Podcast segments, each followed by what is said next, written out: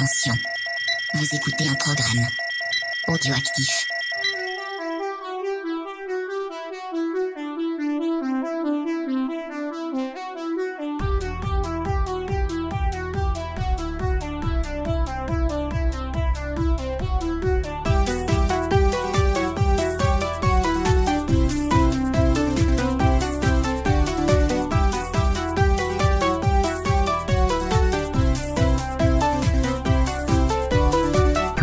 Bienvenue pour un nouvel épisode de 90s le podcast. Si comme nous, vous avez eu un bac D en mangeant des winner tacos à Bel Air juste avant d'être sauvé par le gong pour aller écouter Tabata qui parlait cash à la radio, que la chute de l'ERSS ou que l'arrivée de la PlayStation vous a autant ému que la mort de Lady Di, mais que vous préfériez les rousses comme l'agent Scully tout en voulant devenir jurassicologue, pas d'inquiétude car si Juve va bien, c'est Juvamine. Et vous êtes au bon endroit pour entendre parler de tout ça. Et c'est maintenant juste dans vos oreilles. Eh oui, une fois n'est pas coutume, nous allons parler sport. Beaucoup de membres de la team ne veulent pas en parler, mais il y a quand même des membres qui sont bien présents et qui aiment ça. Et il y a Murdoch. Bienvenue à toi Murdoch. Salut à tous. Et pour nous accompagner, nous avons fait revenir celui qui nous manque tant, à vous comme à nous, l'excellent Sirf. Salut Sirf et bienvenue chez toi. Et dans le coin droit, accusant 180 kilos à peser. Euh... Ah oui, il a, il a pris beaucoup de poids, c'est vrai, il- depuis qu'il a arrêté C'est le ça. bon, bah, bonjour à toutes et à tous. Euh, merci, euh, merci Yetcha. Et puis bien content de revenir pour parler d'un sujet dont personne ou presque ne voulait parler dans 80s euh, pour le faire dans Ça fait 90s. plaisir de te recevoir et on est très très content de te laisser la main justement pour euh, driver cette émission. Eh bien, merci beaucoup Yetcha. En effet, nous allons parler du sport dans les années 90. Alors, petit euh, rappel tout de même des moyens que nous avions pour voir et regarder ou écouter le, sport euh, dans les années 90. Alors, il faut bien se rendre compte que c'était encore les balbutiements d'Internet. On ne peut pas considérer qu'Internet constituait un vrai support pour euh, pour du sport. Donc, il nous restait la radio, la télé évidemment avec euh, comme on l'a traité dans le numéro dans les années 80 les euh, les chaînes de plus en plus nombreuses avec les émissions emblématiques téléfoot automoto et puis évidemment euh, le culte Stade 2. Voilà. Et effectivement, il y avait également de nouvelles chaînes qui apparaissaient dans ces années 90 avec les bouquets satellites et les, chaînes qu'on appelait câblées à l'époque. Voilà. Et puis euh, les euh, immanquables et inamovibles euh, membres de la presse écrite. Alors euh, en même temps, il n'y en a pas 50, hein, puisqu'en en. France, euh, le journal L'équipe euh, a un petit peu une situation de monopole. Il y avait aussi le télétexte. Alors pour ceux qui voulaient des résultats euh, sur certains Ah oui, sports oui. un peu exotiques, c'était le télétexte C'est vrai, tout à fait, le télétexte. Il y avait le Minitel aussi. aussi. Euh, oui, le, le 3615 euh, ULA, c'est ça pour les résultats sportifs, quoi, évidemment. évidemment. C'est ça.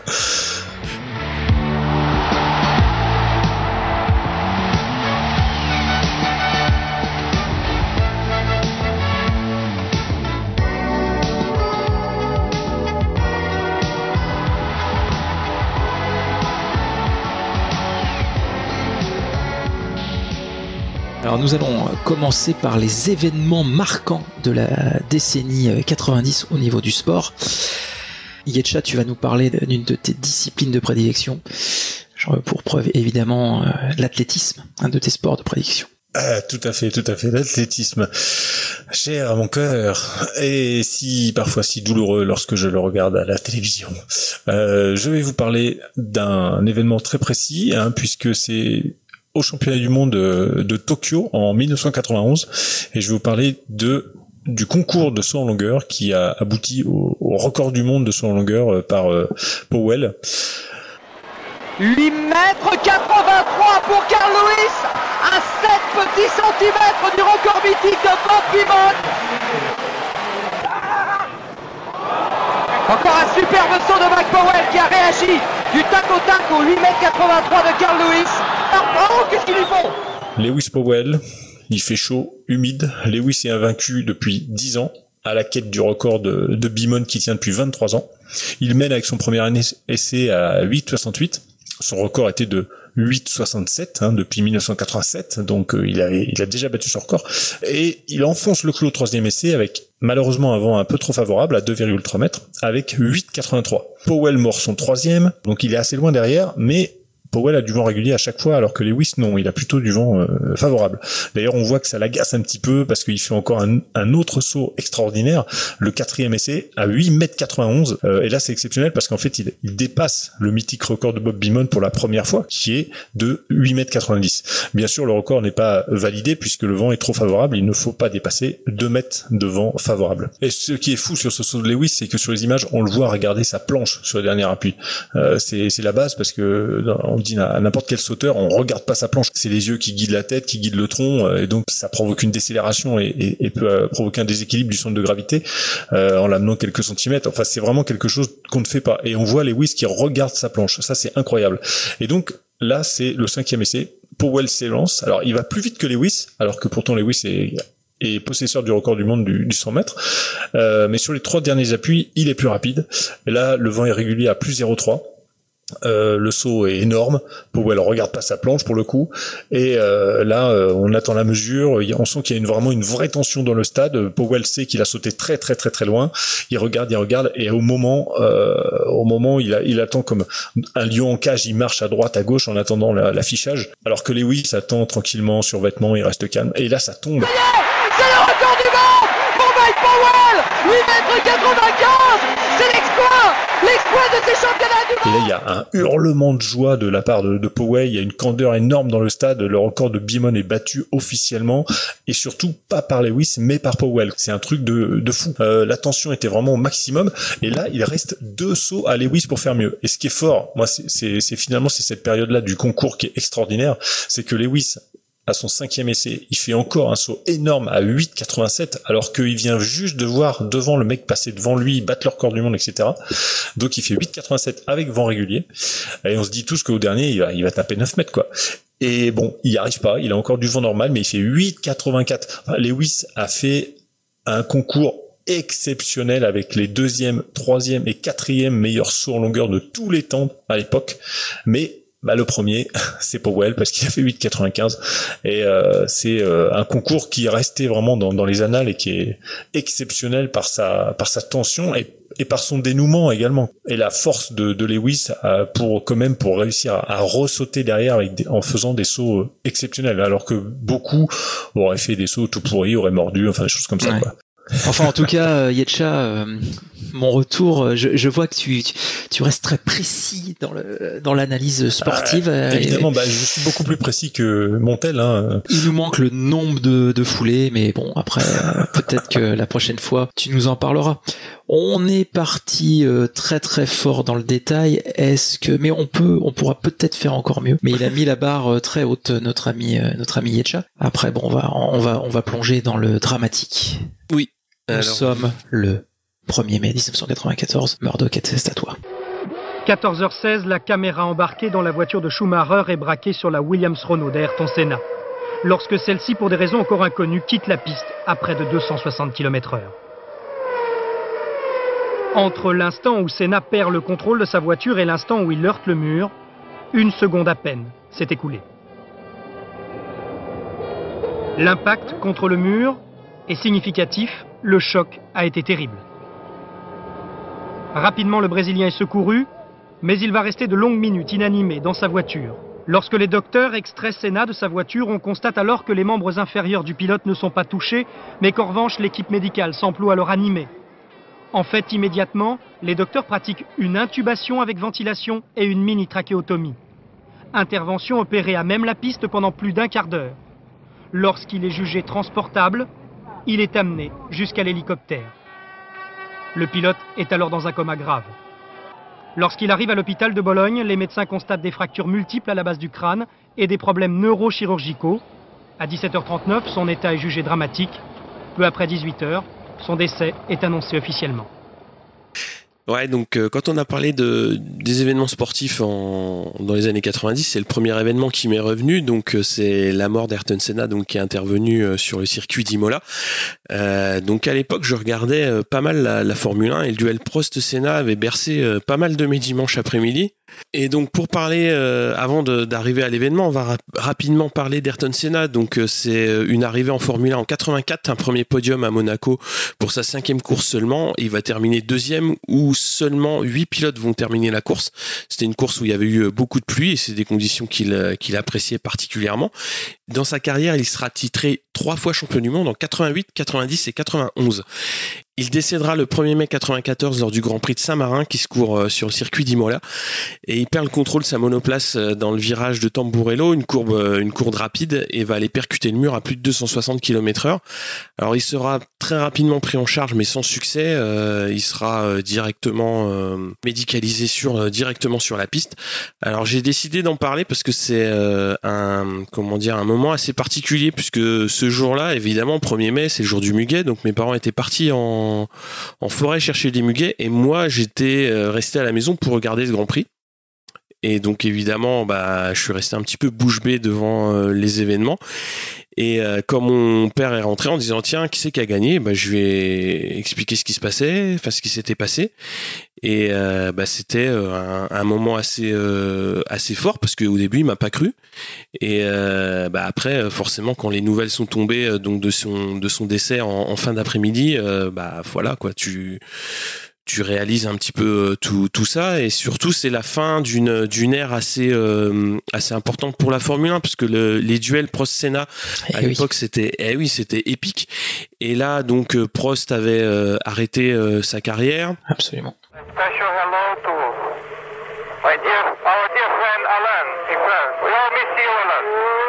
Alors toujours en direct d'Imola avec nous Alain Prost. Alain, c'est sympa ce petit message d'Ayrton à votre égard. Oui, c'est sympa, c'est assez inattendu. Bon, là, on vient de se saluer, de se serrer la main, mais je crois que, comme on l'a dit en fin d'année, à partir du moment où on n'est plus vraiment rivaux sur la piste, il n'y a aucune raison qu'on ne soit pas copains, euh, sinon amis, mais peut-être même amis dans le futur, on ne sait jamais. Et euh, donc, euh, il était commentateur sur TF1, et Senna qui meurt, bah, c'est toute une euh, tout un pan de la de la Formule 1 qui qui, qui s'écroule. Et euh, surtout voilà c'était la mort qui frappait euh, l'un des pilotes les plus talentueux de sa, sa génération.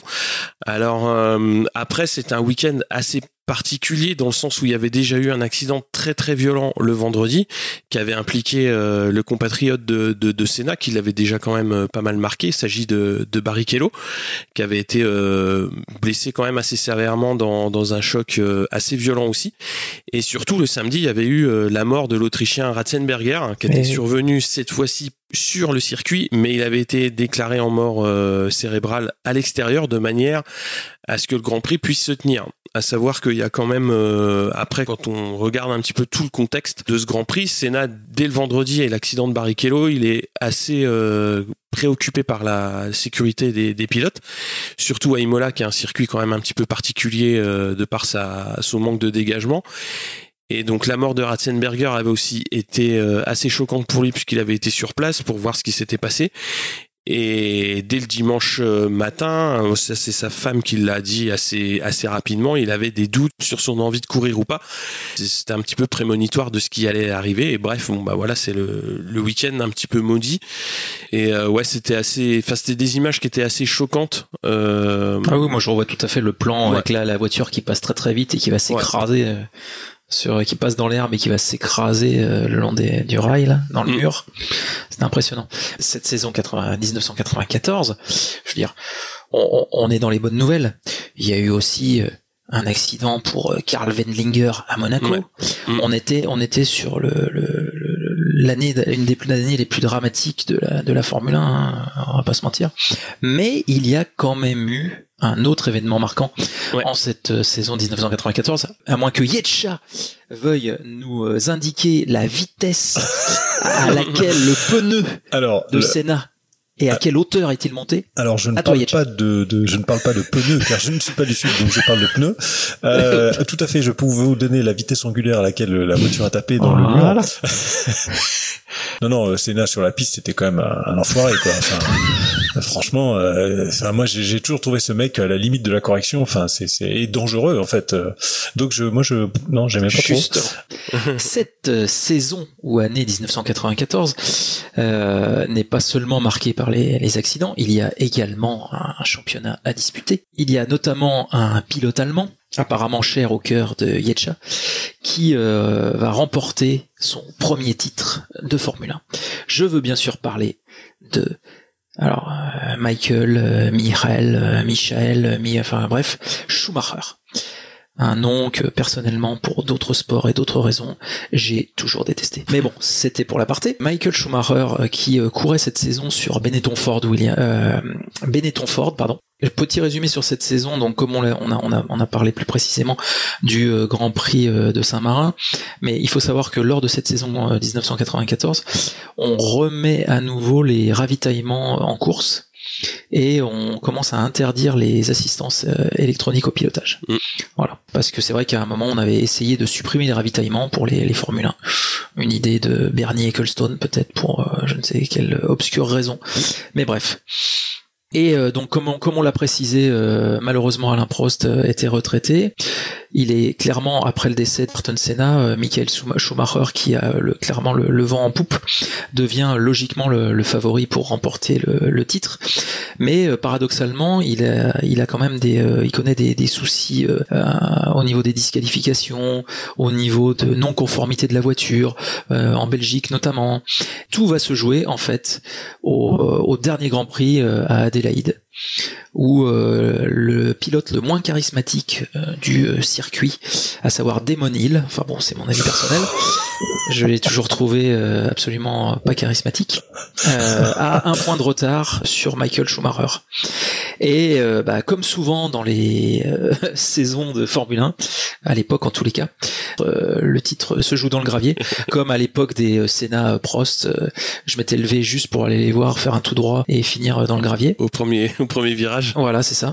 Donc ils s'accrochent tous les deux et puis il y a, y a, double double abandon. Du coup, ce qui en résultera, c'est qu'on on, dira que c'est de la faute de Michael Schumacher. Bah, du coup, il garde son titre pour euh, un point, ce qui euh, est quand même peu au niveau des résultats. Moi, je trouve que ça, ça reflète bien l'image du personnage euh, finalement global, que son premier titre soit euh, déjà litigieux. Entaché, entaché ah, bah, litige.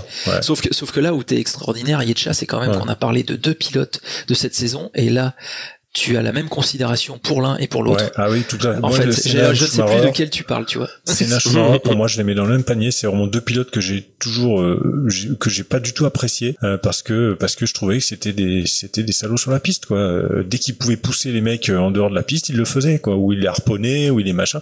C'est c'est pas une façon de conduire, quoi. Enfin, moi, je trouve c'est pas correct. Je, je suis pas loin de te rejoindre. On va, on va, on va, parler de beaux euh, phénomènes. Hein, ah oui, de Qu'est-ce qu'on on va rester, on va rester sur des gens classe, quoi. on va parler un petit peu boxe du coup avec euh, le combat Holyfield Tyson. Alors, on va parler surtout du deuxième combat, puisqu'il y a eu un premier combat euh, un petit peu plus tôt dans la décennie. Mais euh, déjà, on va recadrer un petit peu les deux personnages. Donc Tyson a été à la fin des années 80 le boxeur poids lourd. Alors pour la précision, c'est supérieur à en gros 90 kg, 91 kg, qui a réussi à réunifier le titre mondial. Alors pour aller vite, en gros, il y a plusieurs ceintures. Ouais, il y a plusieurs ceintures avec plusieurs fédérations. Et euh, en gros, si tu pètes la gueule à tous, bah t'as une ceinture et elle est qu'à toi. Voilà. Donc lui, c'est le mais premier. Elle est toujours aussi moche. ouais, voilà, c'est vrai. un peu bling bling, mais. On dirait un truc pour les, les chevaux qui ouais, les concours ou les vaches. Mais bon, c'est ça. Voilà. Et donc il a réussi à, réunifier le, titre mondial. Et pour le coup à l'époque euh, il y avait une pub Vico le roi de la pomme de terre et Tyson c'était bien le bon roi de la patate puisque Iron Mike euh, quand même euh, il a il a claqué pas mal de mecs euh, par KO et c'était quand même assez assez impressionnant à chaque fois compte tenu de la morphologie du gars qui était quand même assez petit on va dire, pour un poids lourd, mais euh, très très puissant. C'est ce qui faisait sa marque de, fabrique. Et Holyfield réussit à faire euh, la même chose, c'est-à-dire réunifier le, les titres mondiaux dans les différentes euh, fédérations, mais lui chez les lourds légers, donc entre 79 et 90 kilos. Et il décide de passer chez les lourds. Et donc forcément, donc dans, dans la catégorie de Tyson, il va enchaîner les victoires et il a le droit d'affronter Tyson donc en 90. Et Tyson va perdre son titre qui, bah, par combat interposé, va atterrir dans les gants d'Holyfield. Alors là, c'est des histoires un petit peu compliquées dans le sens où chaque fédération va euh, un petit peu défendre son euh, challenger. Et là, euh, bon bah voilà, c'est après au fil des combats, c'est Holyfield qui va récupérer donc le, le, titre mondial. Et il y a un premier combat qui est fixé en novembre 91, mais il sera reporté donc suite à une blessure de Tyson, puis finalement annulé des suites donc du, séjour de Mike Tyson donc en prison pour viol. Et à sa sortie, il étale quand même une demi-douzaine de boxeurs, Tyson, pour euh, récupérer le titre. Et le premier combat, donc entre Tyson et Holyfield, a lieu en 96 et c'est un combat euh, que Tyson perd. Donc c'est sa deuxième défaite en carrière. Et la revanche a lieu six mois plus tard. Et là, c'est un petit peu le combat, je dirais la fête à la saucisse. Holyfield, il est dans, il sait comment battre Tyson, donc il reste dans dans le même schéma, c'est-à-dire euh, beaucoup d'accrochage, beaucoup de corps à corps, à la limite de la régularité, mais c'est quand même euh, toujours du, corps à corps pour éviter de laisser Tyson mener, euh, les choses. Et excédé, Tyson va commencer à lui arracher un bout d'oreille, donc avant de le cracher sur, sur le ring. Et donc le combat va être un petit peu interrompu pour que l'arbitre déjà comprenne un petit peu ce qui se passe, à savoir que le combat n'est pas arrêté directement. Donc il y a une pause réglementaire entre les deux rounds et Tyson à la reprise du combat il va tenter de lui croquer donc la deuxième oreille et là c'en est trop. Donc l'arbitre arrête le combat et disqualifie Tyson. Alors ce, ce, geste ça va ça va se passer donc entre la troisième et la quatrième reprise. Donc ça va se terminer avec euh, bah, Iron Mike qui est prêt à péter les dents de tous les flics qui sont montés sur le ring. J'ai revu les images pour préparer le podcast. C'était euh, c'était un petit peu euh, cocasse. Bah, cocasse, c'est pas le nom. Alors déjà, la boxe, quand c'est bien fait, euh, ça peut être intéressant à regarder. Mais là, à la, fin du combat, quand tu vois que le mec, il, il lui a croqué un bout d'oreille, qu'il a essayé de lui niaquer l'autre, et qu'à la fin, il est prêt à déposer les gants et à se taper euh, avec tous ceux qui montent sur le ring, c'est une fin de carrière... Euh, un peu triste. Ouais, un peu triste, ouais. Moi, à l'époque, ça m'avait un peu choqué quand même. Et depuis, il a trouvé un successeur dans le football en la personne de Luis Suarez qui s'amuse à croquer les, les épaules. Lui, c'est plus l'épaule. Ah ouais, c'est vrai. Alors, il y aura quand même des altercations qui vont débuter dans, dans le public, c'est-à-dire que les gens vont se battre entre eux, et il y aura quand même une quarantaine de blessés euh, suite ah à, dans, dans, le public. Hein. Ouais, oh ouais. Et Tyson sera suspendu, évidemment. Qu'est-ce qui veut nous parler un petit peu de patin à glace du coup Est-ce qu'il y aurait pas une, une barre de fer? Ouais. Oui, parce que là vous parlez euh, des gars qui se tapent avec euh, des gants, mais moi je vais vous parler d'un truc plus franc, euh, plus sincère, on va dire quelque part, hein, parce que c'est le fameux euh, Harding Kerrigan, le 6 janvier 94, la fameuse barre de fer.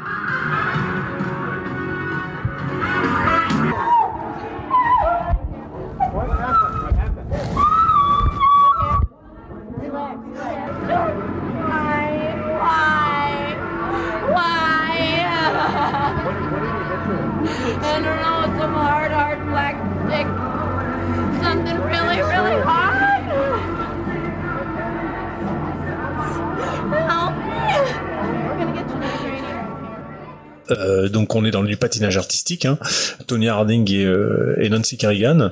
Euh, la compétition faisait rage en fait avant les JO euh, de 94 à Lillehammer. Harding a mis tous ses espoirs en fait sportifs et financiers dans une médaille d'or euh, parce qu'elle se disait que si elle décrochait si elle la décrochait elle, finirait bien euh, par faire de la publicité pour quelque chose en fait parce que le problème de Harding c'est que par rapport à Kerrigan elle pouvait Kerrigan tirer profit de sa personnalité, de son apparence en fait, sans avoir remporté de médaille d'or. Quoi, elle a gagné le bronze en 92, elle gagnera l'argent en 94, mais il fallait pour Tony Harding vaincre toutes les autres concurrentes à n'importe quel prix pour pouvoir récolter en fait le moindre bénéfice de ses talents de patineuse.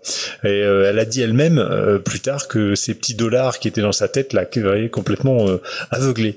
Donc elle a commandité son ami pour aller blesser plusieurs semaines avant les JO, euh, Nancy Kerrigan qui était la principale euh, concurrente en fait. Euh, alors heureusement la blessure ne fut pas aussi grave que l'aurait souhaité euh, Harding et Kerrigan a pu concourir aux JO et donc comme je le disais tout à l'heure gagner la, médaille d'argent. Euh, Harding elle par contre ratera complètement ses JO de Lillehammer avec notamment un faux départ à cause d'un lacet cassé et c'est la compétition qui marquera la, la, fin de sa carrière qui lui rapportera au final jamais rien. pour les non on entend Kerrigan dire euh, pourquoi, pourquoi, pourquoi? Dans le couloir, il y avait quelqu'un avec un bâton noir, quelque chose de très très dur. Aidez-moi ah, Voilà. Et c'est une fort belle traduction, euh, Yetcha. Tout à fait. Hein. On parle toujours de patinage artistique, ça fait plaisir. Très bien, bah là, là en fait, pourquoi on a, euh, je pensais pas que cette partie des événements marquants serait à six points, à ce point marquant euh, physiquement. On va passer sur la dimension euh, psychologique d'un événement marquant avec, oh avec, euh, alors, comment aborder ça? Parce que c'est Alors, toujours quand j'ai su que t'allais parler de ça, euh, t'as pleuré, c'est ça? Bah pff, oui, j'a- j'avais presque oublié. Tu avais Moi, presque moi, je oublié. m'en rappelle pas du tout. Ouais. Mais c'est normal. Ouais, ça te fait rire en plus, c'est ça le pire. bon, chers amis, euh, arrêtons le suspense. Nous allons parler du euh, 17 novembre 1993. Ah, j'avais mangé une pomme ce jour-là, si je me rappelle. J'étais dans la minute de silence. Merci de m'interrompre. Un peu de Un respect. peu de respect. Donc, nous allons un petit peu recontextualiser, car euh, il fait toujours bon de recontextualiser. Euh, la France n'est plus allée à la Coupe du Monde depuis 1986. Nous avons raté l'Italie. Nous ne pouvons pas rater les États-Unis en 1994. Ça n'est pas possible. Donc, nous sommes dans un parcours euh, un petit peu euh, coup-ci au niveau des- de ces éliminatoires, mais nous sommes en tête du groupe, de notre groupe de, de qualification, et il nous reste deux matchs à disputer. Un, deux matchs contre des adversaires, comment les qualifierais-je à l'époque? Euh, Modestes. De modestes, en effet.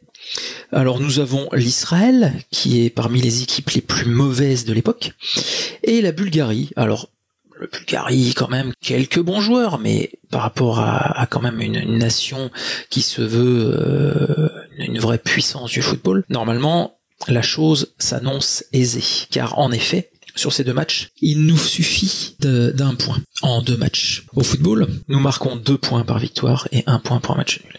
Il nous faut donc un match nul en soit contre l'Israël, soit contre la Bulgarie. Le match contre Israël démarre plutôt bien. Nous menons 2 à 1. La météo est dantesque, mais contre toute attente, et on peut dire un peu en- à cause de cette météo, nous encaissons, enfin la France encaisse deux buts dans les dix dernières minutes, dont un à la 93e minute. Il nous faut donc gagner ou faire match nul lors de ce dernier match au Parc des Princes, puisque c'est à domicile, tout comme l'était le match contre Israël, hein, puisque c'était quand même deux matchs à domicile qui euh, sont censés être plus faciles qu'à l'extérieur, même si jouer en Israël, bon, j'imagine quand même pas ça non plus comme très traumatisant, c'est pas non plus un match en Turquie. Bref, donc nous nous, présentons euh, pour ce fabuleux, euh, lors de ce fabuleux 17 novembre 93, il nous faut ne pas perdre. Mais dès le- le- les hymnes et dès la, la présentation des équipes, euh, on sent quand même une certaine tension, et, euh, puisque il faut quand même rappeler que lors du match contre Israël, l'Amérique, l'Amérique de Jodassin avait été joué dans les haut-parleurs du Parc des Princes, et au final, pour l'instant, on n'a pas encore vu l'Amérique. Euh, c'est pas le Pérou non plus, mais bon. Il nous reste donc ce dernier match à jouer, et qui est un match absolument euh, tendu et haché. Mais nous parvenons quand même à la 32e minute par marquer un but par une des légendes, pas de l'équipe de France, parce qu'il était bien meilleur en club, à savoir Eric Cantona. Donc, puisqu'à l'époque nous avions Papin Cantona en, en duo d'attaque de l'équipe de France, qui avait déjà fait des miracles lors de les- des éliminatoires de l'Euro 92, mais euh, enfin bref, je vais pas revenir sur l'Euro 92. Ça s'est mal terminé également.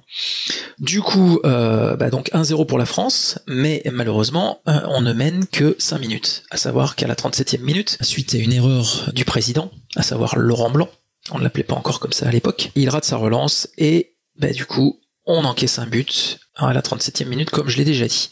Et là, caca culotte. Puisque la France se met à déjouer.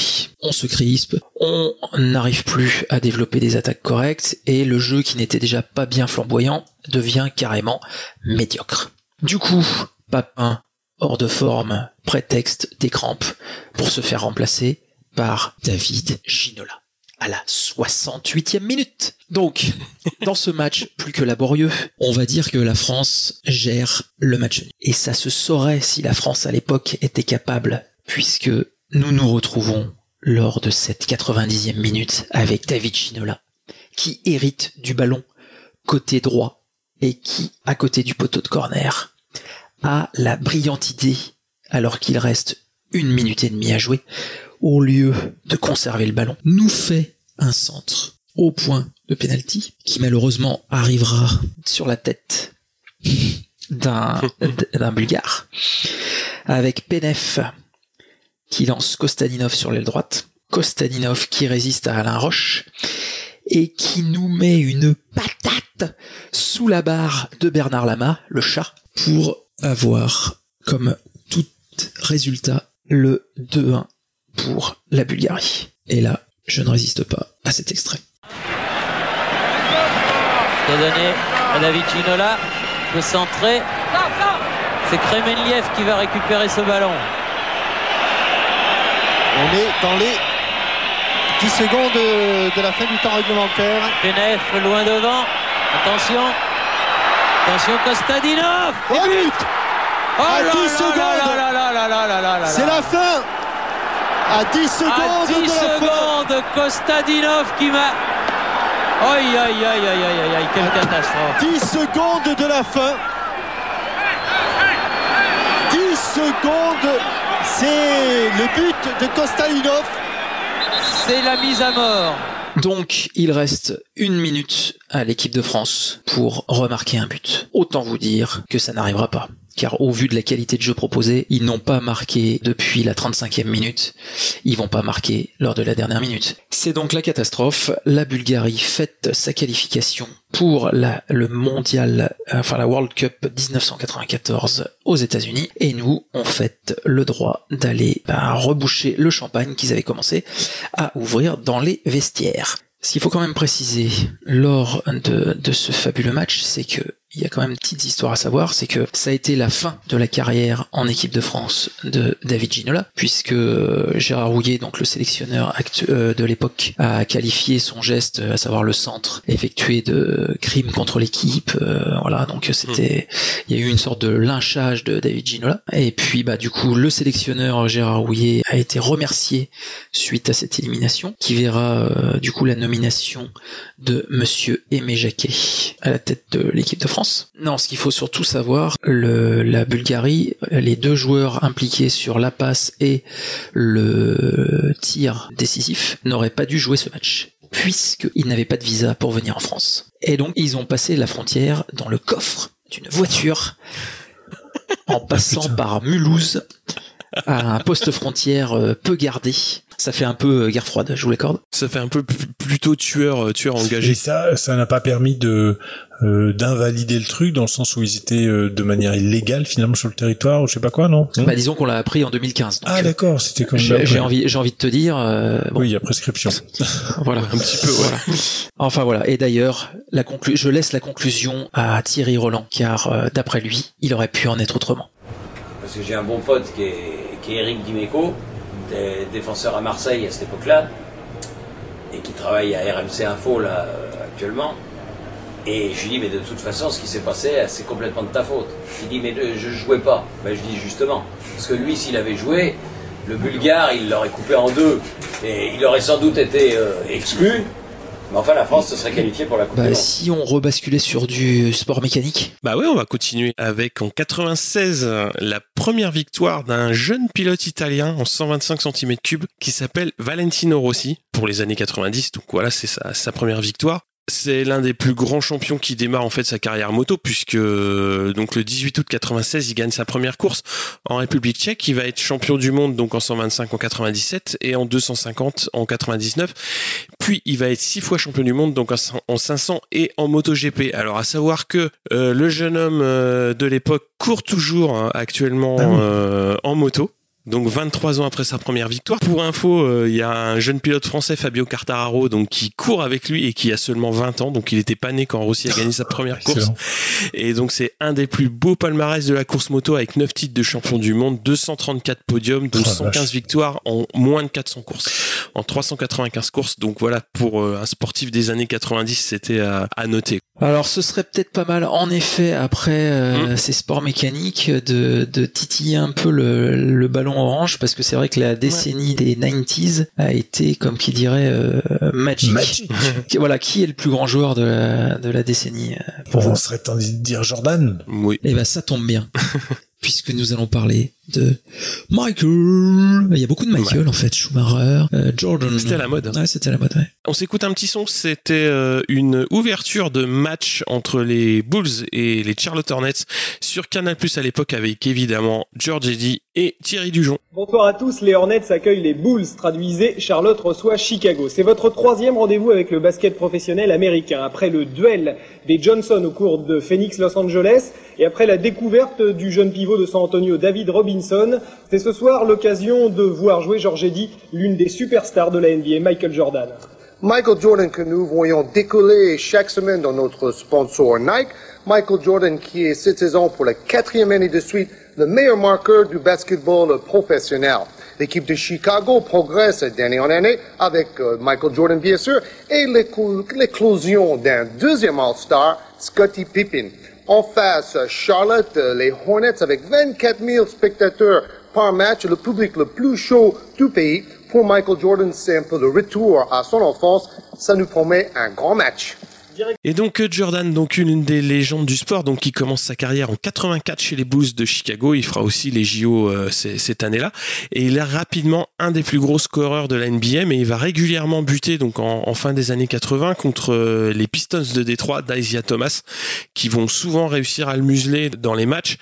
Mais voilà, le groupe des Bulls de Chicago est en train de, maturer, notamment avec l'arrivée de Scottie Pippen et euh, Doras Grant. Et en 91, les Bulls sont champions NBA en battant les Lakers de Magic Johnson en finale et surtout en écrasant leur bête noire, donc les Pistons 4-0 en finale de conférence. Donc les Bulls vont marquer la décennie basket avec six titres en deux périodes, c'est-à-dire 91, 92, 93. Puis Jordan va faire du baseball, donc pourquoi Certainement pour, euh, pour se faire plaisir ou, s'amuser. Et euh, finalement annoncé donc le 18 mars 95 dans un communiqué de presse qui tient sur un timbre poste I'm back. Michael Jordan returned to the NBA in dramatic style, but it's obvious it'll take his airness some time to return to his dominant play. He admitted before the game to some big butterflies, and once the game started, he appeared a little out of sync and out of shape.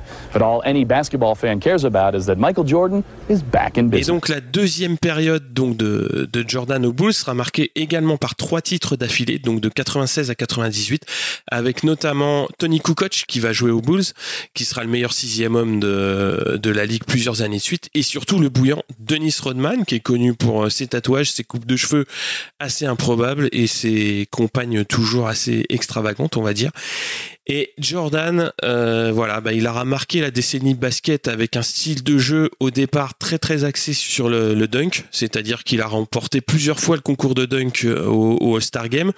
Et petit à petit, il va changer radicalement son, son style de jeu où il va être euh, un marqueur de toute façon complètement euh, improbable dans le sens où il s'amusait aussi assez régulièrement à annoncer à celui qui allait défendre sur lui combien de points il allait lui mettre. C'est-à-dire typiquement, il a fait le coup à un défenseur quand il met son premier point, il lui dit 52. et à chaque fois qu'il marquait un panier, il lui disait 50, 47. Et au bout d'un moment, le défenseur a compris que Jordan savait combien il allait lui mettre de points dans la soirée. Ah ouais, c'est un truc de ouf. Et c'était, euh, ça, ça se vérifie. Ouais, ouais, c'était un très très gros chambreur aussi. C'est-à-dire que voilà, il était capable de se permettre de faire ça, c'est-à-dire euh, d'annoncer euh, combien de points il allait marquer dans sa soirée. Et puis, et puis il y a eu plein de petites anecdotes comme ça. Il y en a une autre assez rigolote où euh, quand il, alors je sais plus qui est-ce qui racontait ça, mais euh, il descend du bus et il voit le mec qui défend régulièrement sur lui et qui dit, euh, et il le voit en béquille parce qu'il a une entorse. Et Jordan va le voir et dit ouais tu joues pas ce soir non je joue pas j'ai une entorse ah je pourrais pas te mettre 40 points alors qui c'est qui défend sur moi? Ah bah c'est lui ah bah je vais lui en mettre 60 et ce soir là bah il lui colle 62 points ou je sais pas quoi enfin le truc c'était un un truc improbable euh, puisqu'il était euh, à peu près euh, au-dessus de, tout le monde. C'était un, grand marqueur, mais c'était pas sa seule qualité. Hein. Il était aussi gros meneur et le money time de toute façon c'était pour lui. Alors effectivement, il a beaucoup capitalisé sur son nom. Ah ça. En termes d'image et aussi en termes de niveau mais euh, l'équipe des Bulls donc avec euh, Pippin, Grant, Rodman et euh, BJ Armstrong aussi qui était un petit meneur vraiment très très euh, très très efficace dans le jeu. C'était vraiment une équipe enfin deux équipes puisqu'il y a eu deux périodes qui étaient qui étaient vraiment fantastiques à voir jouer hein. et il a aussi participé à quoi? Eh ben la Dream Team 92 mais oui. Et donc on continue euh, avec la participation donc de l'équipe des États-Unis au JO de Barcelone en 92, qui se fera donc avec les plus grandes stars de la NBA, donc la ligue professionnelle euh, américaine. Alors pour le contexte, les États-Unis, euh, étant donné qu'ils ont des règles un petit peu particulières, ne sont pas, euh, comment dire, affiliés à la FIBA, c'est-à-dire la Fédération internationale de basket. Notamment, ils n'ont pas la même taille de raquette et ils n'ont pas la même durée des cartons. Et donc, les joueurs NBA n'étaient pas autorisés à, jouer dans les compétitions internationales. euh, et donc, les USA envoyaient des universitaires principalement ou des joueurs américains qui jouaient en Europe. Et là, donc, le CIO et la FIBA décident de se réunir et d'autoriser donc les joueurs NBA d'être sélectionnés pour euh, ces Jeux Olympiques à Barcelone. Et euh, donc, euh, Moi, je pensais que c'est parce qu'ils avaient pris une trempe les, JO d'avant et que du coup. Et ils moi aussi, en fait, cette histoire de, de bah, à l'époque, ils jouaient pas, non, je crois qu'ils jouaient pas avec leurs joueurs NBA. Et effectivement, ils avaient pris euh, sur une fin de match assez euh, contestable. Ils avaient perdu euh, le- la finale du, des JO. Alors, c'était à Munich, en 72, Mhm. si je me trompe pas. Contre les, contre l'URSS. eh oui, surtout contre l'URSS, ça passe pas ça. Et voilà, l'URSS en Oui, on est en 72. pleine guerre froide en bah oui, plus, en pleine guerre ouais. froide. Mm. Mais bon, alors est-ce que vous vous rappelez qui joue dans cette Bah, Il y, fameuse a mon jeu- il y a mon joueur préféré. Alors, il y a Magic Alors, Johnson, Ouais, Michael Jordan. Ouais. Euh, je dirais qu'il y a, euh, il y a pas Karl Malone. Enfin, Yetcha. Oui. Oui. J'ai dit qu'il y avait mon joueur préféré, tu me laisses même pas citer mon joueur préféré, quoi. Larry Bird. Je peux le deviner, Non. ton joueur préféré Ah, vas-y. Patrick Ewing Pas du tout. David Robinson Pas du tout. Larry Bird Larry Bird. Pas du tout. Pippin Vous trouverez, vous trouverez jamais. Il est qui arrive avec qu'est-ce qu'il dit? Il joue avec Bruce Lee. Stockton Mais non. Bon, bah, de toute façon, on va avoir fait toute l'équipe. C'est Sir Charles Barkley. Barkley. Ah, Charles sûr, évidemment. Mhm. L'homme qui jouait avec son popotin. Bon, bon, et hop, je me retourne et je marque. Et mon équipe favorite, les Phoenix Suns, qui avait fait une série de finales contre les Bulls absolument dantesques. Enfin bref, j'ai pareil, c'est Il y a un- Charles Barkley qui, qui manque dans le jeu NBA Playground.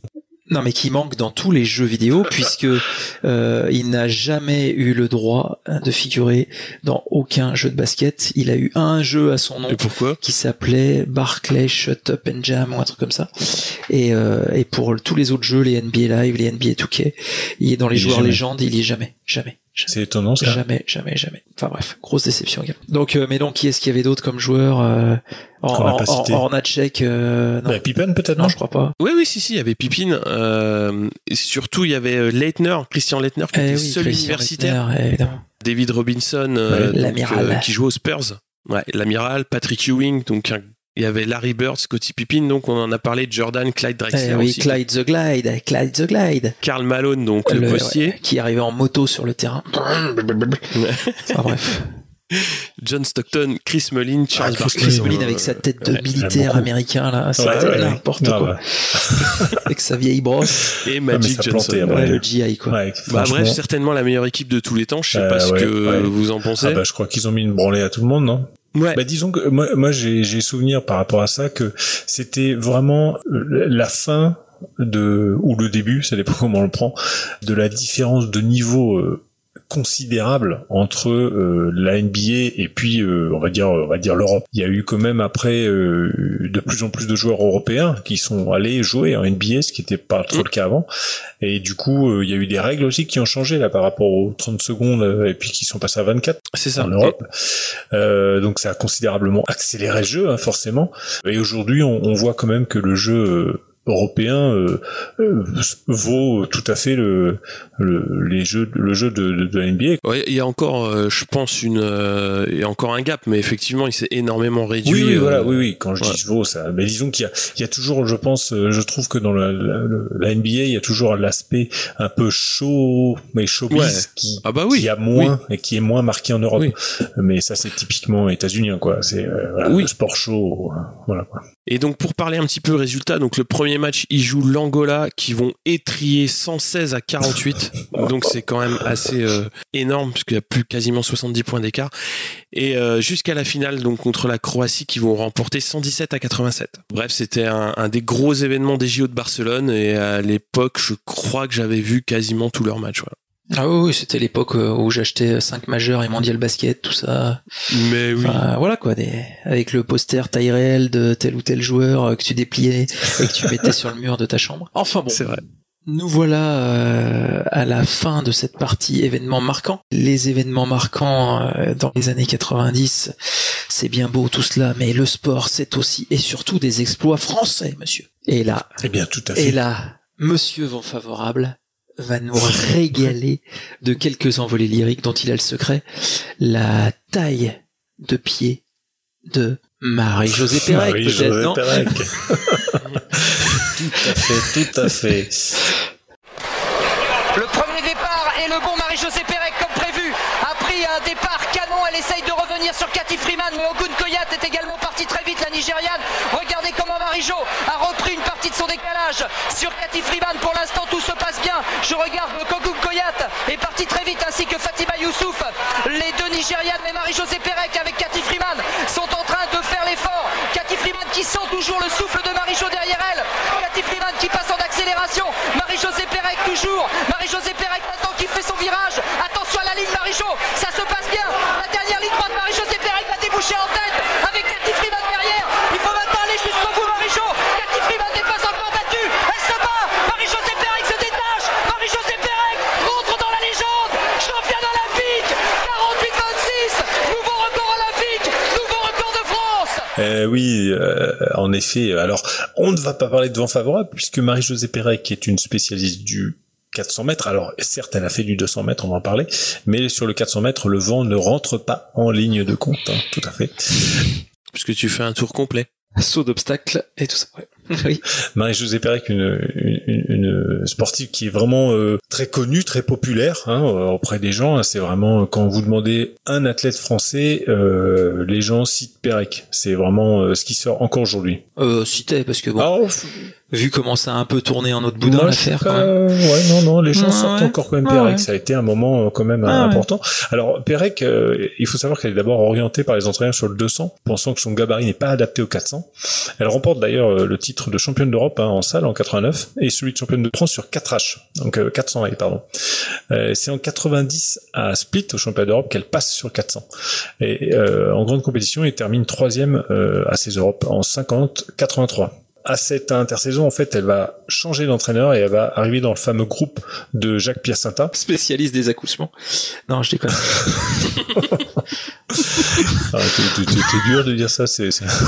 Ah merde, non, attends, Et, j'ai euh, il est, euh, il a, il a entraîné de, de, de grands champions comme euh, Guy Dru, euh, Stéphane Caristan, Monique et beaucoup de, beaucoup de hurleurs en fait, hein, Dan Philibert. Monique, on avait d'abord aiguillé sur l'escrime et puis on s'est dit non, je suis désolé. Tu dégages. Elle prendra l'épée. Et plus récemment, Didou Kouré. Euh, en fait, c'est un des, un des entraîneurs euh, qui a les, les- un des plus beaux palmarès au niveau euro- européen sur les haies. Hein. C'est aussi l'entraîneur de, ça a été aussi l'entraîneur de Christian, Christine Aron, pardon, et Muriel Urtis. Alors c'est en, en 91 au Monde de Tokyo qu'elle obtient la consécration en gagnant son premier titre planétaire et elle enchaîne avec 92. Donc là, c'est un premier moment important avec son premier titre olympique à, Barcelone euh, qu'elle avait annoncé euh, peu de temps après son titre mondial d'ailleurs. Et c'était une première depuis Colette Besson en 68. Alors les années suivantes vont être un peu plus difficiles avec des blessures euh, et puis des tensions surtout avec Piacenza, le dilemme entre le 200 et le 400. Et fin- finalement, elle finit par, euh, par quitter la France et rejoindre le groupe de John, Smith USA euh, qui s'occupait des, des meilleurs sprinteurs de l'époque comme euh, Atto Boldon, euh, Quincy Watts, euh, Kevin Young. Ça sent le dopage. Maurice ça. Green, voilà. Les Alors, euh, donc presque, euh, justement. Tu, tu fais tout le monde des accusés. Non, mais c'est, c'est, c'est une très bonne remarque puisque la, presque la moitié ont été suspendus pour dopage. hein. Ouais. Euh, voilà. Et en 95, euh, au monde de Göteborg, elle veut doubler le 400 et le 4H. Donc le 4H, le 400 mètres et. Et donc, euh, mais bon, une petite blessure aux ischio va, va l'empêcher de, de doubler euh, et elle va finalement ne faire que le 400. Ensuite vient l'année olympique de 96. Euh, elle est très contente de son anonymat aux États-Unis. Elle est même d'ailleurs à ce moment-là, et c'est pour ça aussi qu'elle est qu'elle est populaire. C'est elle est devenue un personnage récurrent des Guignols de l'info. Où je sais pas si vous vous souvenez de sa phrase euh, habituelle. De Marie-Josée Pérec? Ouais, de Pérec au Guignol. Oh, je me souviens plus. hein. Je t'avouerais qu'elle m'a pas marqué. souvent que elle était C'est les Chinois du KGB. elle était, ouais, alors, c'est- du FBI, mais c'est, un peu le même principe. Voilà, elle est toujours en train de fuir les Chinois du FBI. Ah, et oui, voilà, ils, se foutent un peu d'elle, elle est un peu bébête, Mm. enfin, voilà. Et donc, alors, ce qui est intéressant, c'est que, à cette fameuse année olympique de 96, donc il- les jeux, les JO vont se passer à Atlanta, hein, la ville Coca-Cola, qui a pris euh, euh, à, à Athènes, euh, qui voulait faire le, le centenaire des JO modernes, euh, le, la date de 1996.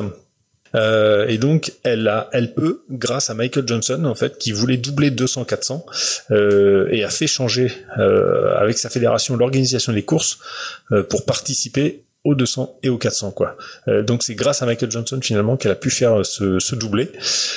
Alors en 400 mètres, elle est ultra favorite, elle gagne euh, devant Cathy Freeman, elle l'accroche jusqu'au bout, mais elle réalise un chrono de 48-25. Alors c'est le meilleur chrono qui a été fait jusqu'à hier, euh, puisque hier euh, au championnat du monde, euh, la gagnante euh, euh, a fait 48 13 ou 14 je crois ou 15 enfin une performance absolument hallucinante. Euh, sous 400 degrés et ouais, en plus. des records et disons que en fait ce qu'elle vient de faire hier euh, là, cette course euh, du du Bahreïn c'est euh, la troisième meilleure performance mondiale de tous les temps sachant que les deux autres performances c'est euh, c'est des allemands des c'est des filles euh, de l'est dans les années 80 donc euh, voilà c'est un peu suspicieux quoi Qu'est-ce que tu sous-entends? Oh, rien du tout. je- Bon. Et donc, euh, voilà, un très gros chrono pour, euh, pour Pérec, 48-25, et que Besson, d'ailleurs, un collègue Besson, considérera comme le record du monde. Euh, et puis, alors, surtout, elle- tape le 200 mètres, et elle bat l'ultra favorite euh, Merlin euh, qui, à 36 ans, malgré un palmarès énorme, n'a toujours pas réussi à décrocher l'or olympique. C'est sa dernière chance, parce que bon, à 36 ans, euh, voilà. Et Pérec est sûrement moins rapide en fait en, performance pardon brute, mais elle est plus résistante en fait euh, par rapport à son passif sur 400. Et elle tient mieux la fin de course et là-bas dans les 20 derniers mètres quoi. Euh, euh, euh, alors qu'elle est euh, comment dire, Pérec est un mètre derrière à l'entrée de la ligne droite et euh, elle est à son niveau et à 10 mètres de l'arrivée. Paf, elle là-bas d'un bon mètre euh, et elle lui met euh, 12 centièmes. Donc c'est vraiment un doublé historique et unique pour une française. Euh, et c'est la deuxième fois seulement depuis Valérie Briscoux en 84 qu'un tel doublé 200-400 est, est réalisé euh, au JO. Donc c'est vraiment euh, euh, Pérec, c'est un palmarès de toute façon euh, inégalé pour une athlète française au JO avec trois médailles d'or. Euh, c'est autant que Félicia Ballanger au cyclisme sur piste par exemple. Ce sont les femmes françaises les, plus titrées en fait de tous les temps. Donc c'est quand même euh, dans les années 90 une, une performance et une athlète euh, qu'on ne peut pas euh, ne pas citer. Alors 1992, puisque là on est sur une série euh, des JO euh, euh, de 1992 ayant eu lieu à Barcelone, comme on l'a déjà dit, ça va être l'occasion pour nous de parler un petit peu de handball. On n'a pas encore parlé de handball. Alors, le handball en 1992, qu'est-ce que c'est? Eh bien, la France n'existe peu ou pas au niveau international. Et nous avons la naissance du groupe que nous appellerons les bronzés. Je vous laisse deviner pour quelle raison. En, à partir de 1992, évidemment, si tu as bien suivi Etcha, Bah, ils ont été médaillés de bronze. c'est bien. Et même pas de vent favorable dans la salle de hand, je tiens à le signaler. Pas un, pas deux mètres par seconde, rien du tout. Donc, euh, alors, l'équipe de France de, de handball qui arrive au JO de Barcelone euh, est, comme qui dirait, pas du tout favorite et elle a le mérite de battre en toute simplicité l'Espagne, le pays hôte, euh, lors du premier match. Et ça, messieurs, dames, ça pose déjà les, euh, les bases pour la future médaille de bronze de cette équipe. Après, les, euh, les joueurs de l'équipe de France vont affronter successivement euh, l'Allemagne, l'Égypte et la Roumanie. Alors, euh, des nations, surtout l'Allemagne et l'Égypte, qui ont l'habitude des euh, joutes et à haut niveau. Et, et, bien, et puis, bien sûr, bah, du coup, les Français se retrouvent dans le dernier carré et ils affrontent la Suède. Donc, malheureusement, qui était à l'époque là ou l'une des plus grandes nations mondiales, et donc la France perd en demi-finale. Mais nous n'aurons pas la place du con ou la médaille en chocolat, car nous remporterons la médaille de bronze face à l'Islande, qui à l'époque ne devait pas encore faire de clapping. L'Islande qui ne devait pas faire du clapping, c'est quoi ça? Du clapping Du clapping. Tu te souviens pas des... Voilà, c'est eux qui... euh, Oh là là, mais, mais, mais Yetcha, Yetcha...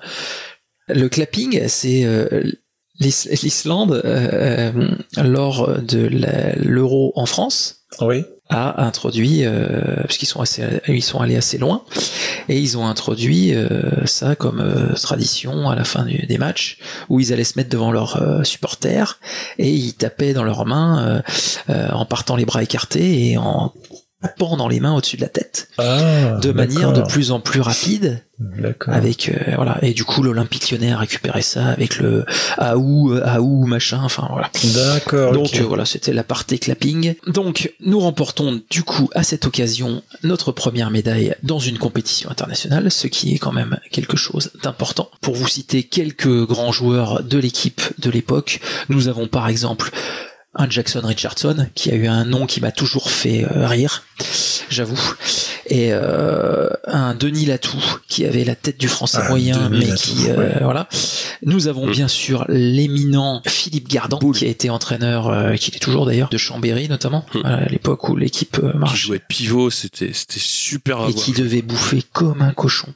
Je pense qu'il laissait pas sa place à la cantine, Ouais. je te le dis. Il en a poussé des défenseurs en zone. hein. Ah, ouais, et puis je pense qu'il a dû en boire des canons euh, en troisième mi-temps, je te le dis. Et puis bah on avait les euh, les fameux Stéphane Ouais. Stocklin, Frédéric Vol, tout ça. Enfin, Les ailiers qui vont bien, quoi. voilà. Et donc du coup, je, quand même, je vais évoquer euh, l'après 92 au niveau handball, puisque c'était cette médaille de bronze a marqué quand même le début d'une période euh, somme toute assez faste, puisqu'en 1993, l'équipe de France en Suède réussit à se hisser jusqu'à la finale du championnat du monde. Ils perdent contre la Russie du Alant Duchebaev qui après sera naturalisé espagnol, enfin bon, une vieille histoire, enfin bon, voilà. Et, euh, et puis surtout, en 1995, donc euh, toujours emmené par Denis Latou, Jackson Richardson et, et Frédéric Voll, les Français battent la Croatie en finale du championnat du monde, et qui du coup euh, bah, marque le vrai premier titre international de l'équipe de France. Et qui, on peut le préciser, est aussi euh, la pro- le premier titre mondial d'une équipe Sport de, co. enfin, de sport co En française. En effet. Voilà. Donc c'est parce que souvent euh, on disait euh, voilà c'était le foot, c'était le foot, mais non non c'est trois ans plus tard le foot. Je Ne tenais à le pas. préciser. Exactement. Euh, voilà, j'ai- j'aimerais que les choses soient claires. Non, non, mais tu as raison. Tu as raison. Sachant que donc euh, ces joueurs-là n'étaient plus les bronzés, mais désormais les barjots, évidemment. Et ils ont mis, on peut rajouter qu'ils ont mis vachement plus de deux étoiles sur leur maillot aussi maintenant. hein. Ah oui, mais parce que la période faste est allée jusqu'en 96, en gros, où euh, où ils perdent euh, en demi face à la Croatie. Et, euh, et puis après, là, pour le coup, ils ont eu la place euh, du couillon, et à savoir qu'ils ont fini quatrième. Et, euh, et puis du coup, après, donc il y a pas mal de retraites internationales de euh, des Gardants, Latou, euh, Vol et autres. Et, euh, et après, il faudra attendre la, la décennie suivante pour un retour euh, au plus haut niveau du, euh, du handball français. Voilà.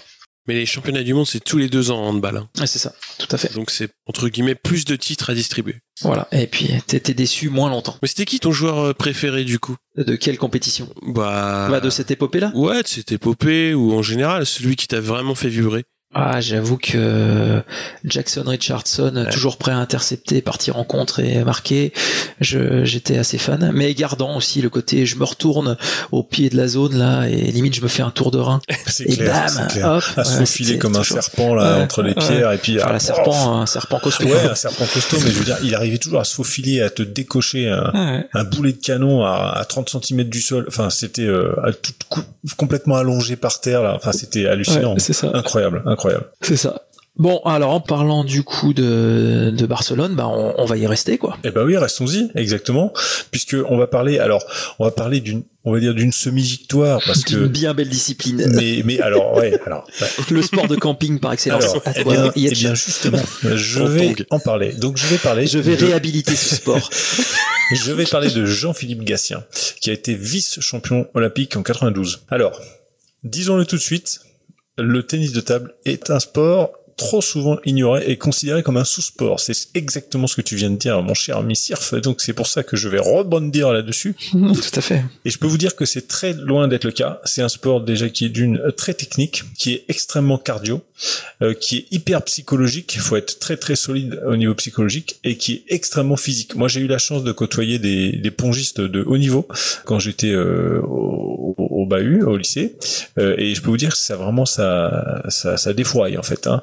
Euh, le tennis de table, c'est loin d'être le sport pépère du ping-pong qu'on pratique en effet au camping. Enfin bref. Enfin bon, on digresse. Cet ami Gatien euh, est tout simplement le meilleur joueur de tennis de table français de tous les temps. Il possède un palmarès qui est long comme euh, six bras.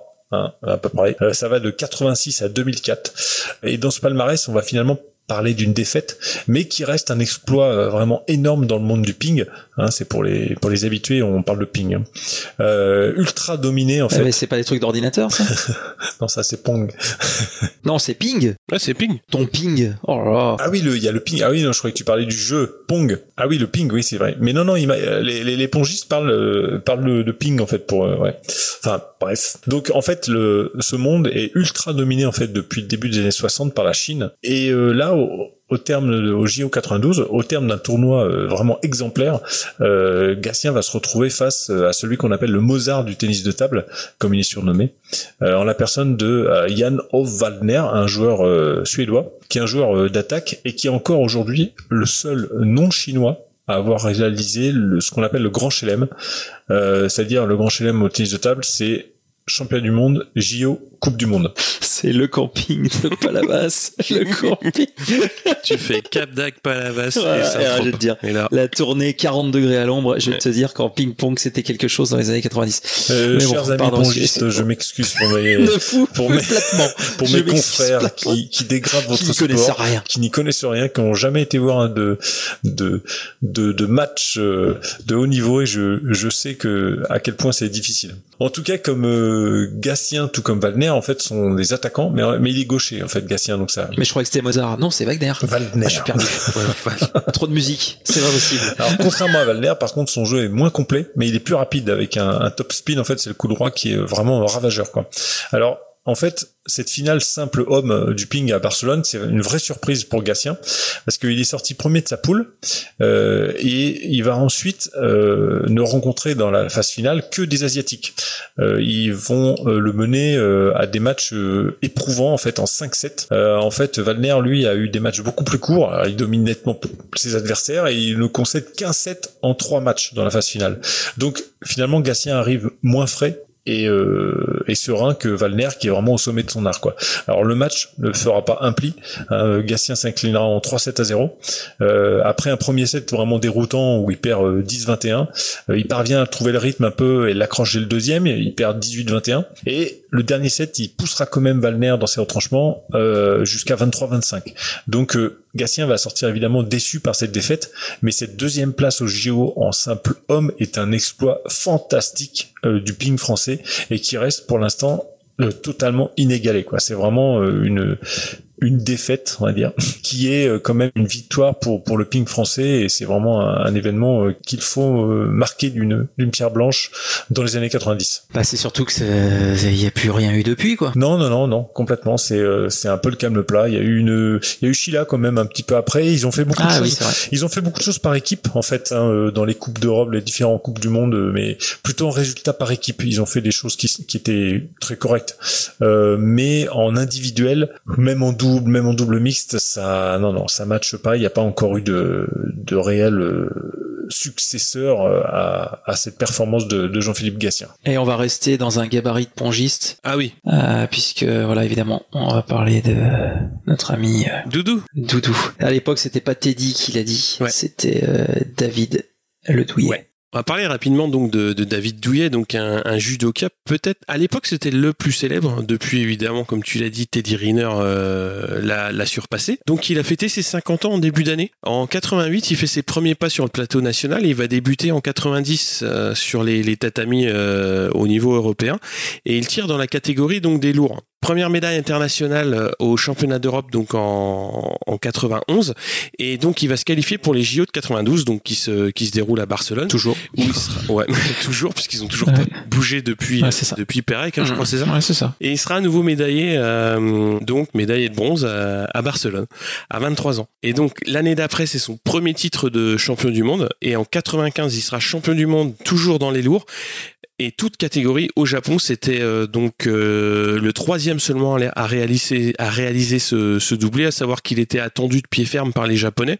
puisqu'évidemment le, le judo a été euh, inventé et développé là-bas. Mm. Donc c'était un petit peu la, la grosse, la grosse attente de voir un Européen arriver et surtout un, un, lourd et dominer la catégorie et surtout aussi en, en toute catégorie, c'est-à-dire que tous les, bah, tous les judokas peuvent euh, s'engager sur euh, sur ce tournoi. Et donc c'était un, un, gros exploit de sa part. Et euh, surtout, il sera champion olympique en 96 à nouveau à, à Atlanta, comme on en a parlé aussi. Alors il y a une petite anecdote sur les sur les médailles. Vous vous en souvenez ou pas? Ah non, ça me dit rien. Non, non plus. En fait, ils se sont trompés à Atlanta ils ont remis les médailles euh, donc des lourds euh, féminines. Donc les médailles étaient étaient interverties entre les catégories hommes et femmes. Ah, d'accord. C'est parce que c'est pas les mêmes médailles en fait. Euh, bah je crois qu'elles doivent être gravées, je pense. Ah, ah oui, ah oui, oui, d'accord. Oui. J'ai cru que tu allais dire c'est parce que c'est pas le même poids, mais non, non. Oui, c'est juste par rapport à la gravure. Je pensais que c'était par rapport au design. Non, non, non. Je, c'est les, je pense que c'est les mêmes médailles, mais elles sont pas gravées. Oui, oui. Et donc les, les podiums vont être refaits au championnat du monde donc en 97 à, à Paris avec bah, tous les tous les médailles et ES et les, aussi les, les, hommes pour que chacun retrouve euh, la médaille qui, qui lui revient. D'accord. Et donc en 96, il va se blesser quand même assez sérieusement en moto en septembre. Et euh, donc il va retrouver la motivation pour, euh, bah, pour aller au titre mondial en 97 justement, je crois qu'il se déroule euh, à Paris. Et il sera à nouveau titré donc euh, en 2000 à Sydney au JO.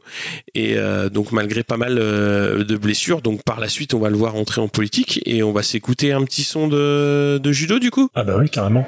Cet Espagnol cinquième au championnat du monde à Shiba.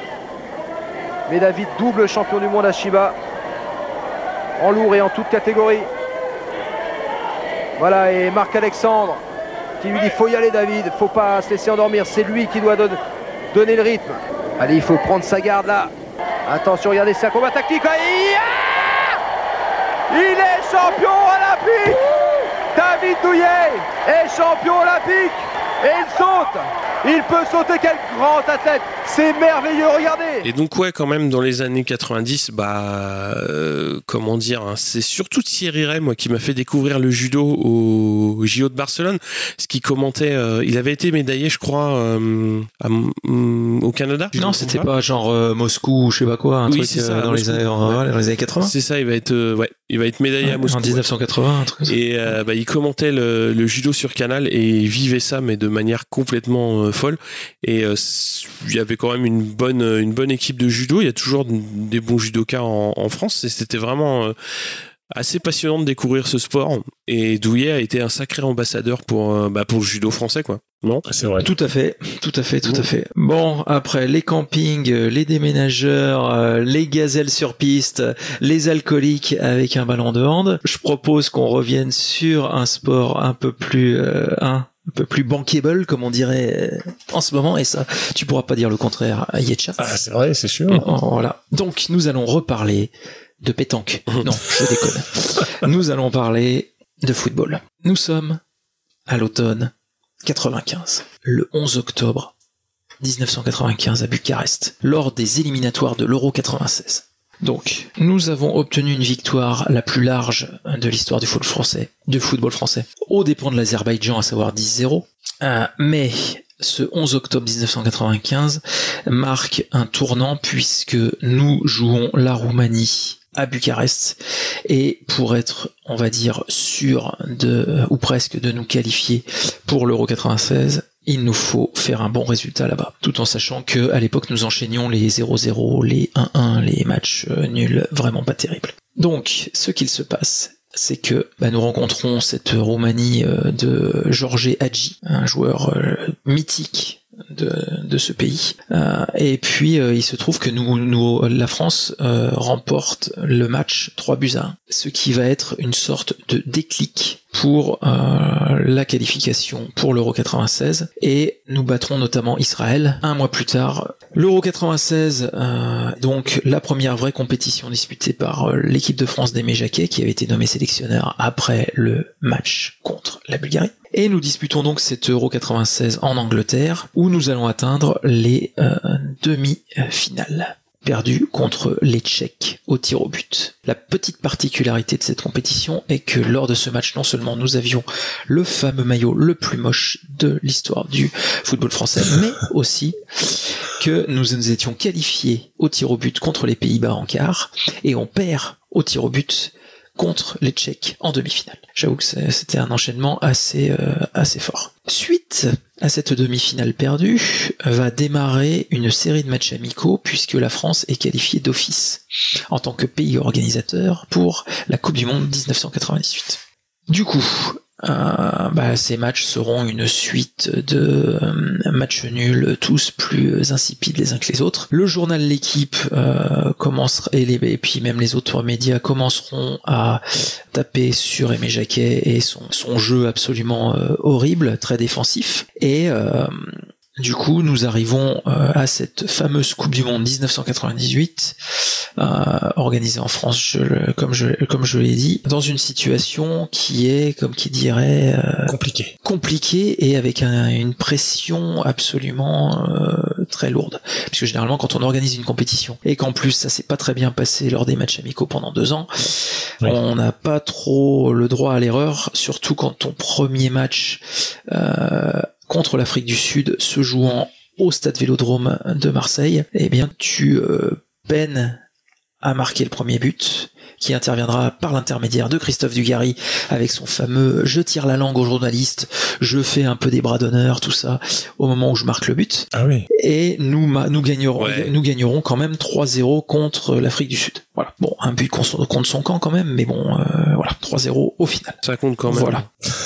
On enchaîne avec un petit 4-0 contre l'Arabie Saoudite avec euh, Allez. avec le fameux euh, coup euh, de crampon du euh, Zinedine Zidane euh, modèle euh, un peu enfin un peu schizophrène en mode bagarre qui sera donc suspendu Hum. pour le dernier match contre le Danemark et pour le match le huitième de finale si tant est que nous nous qualifions.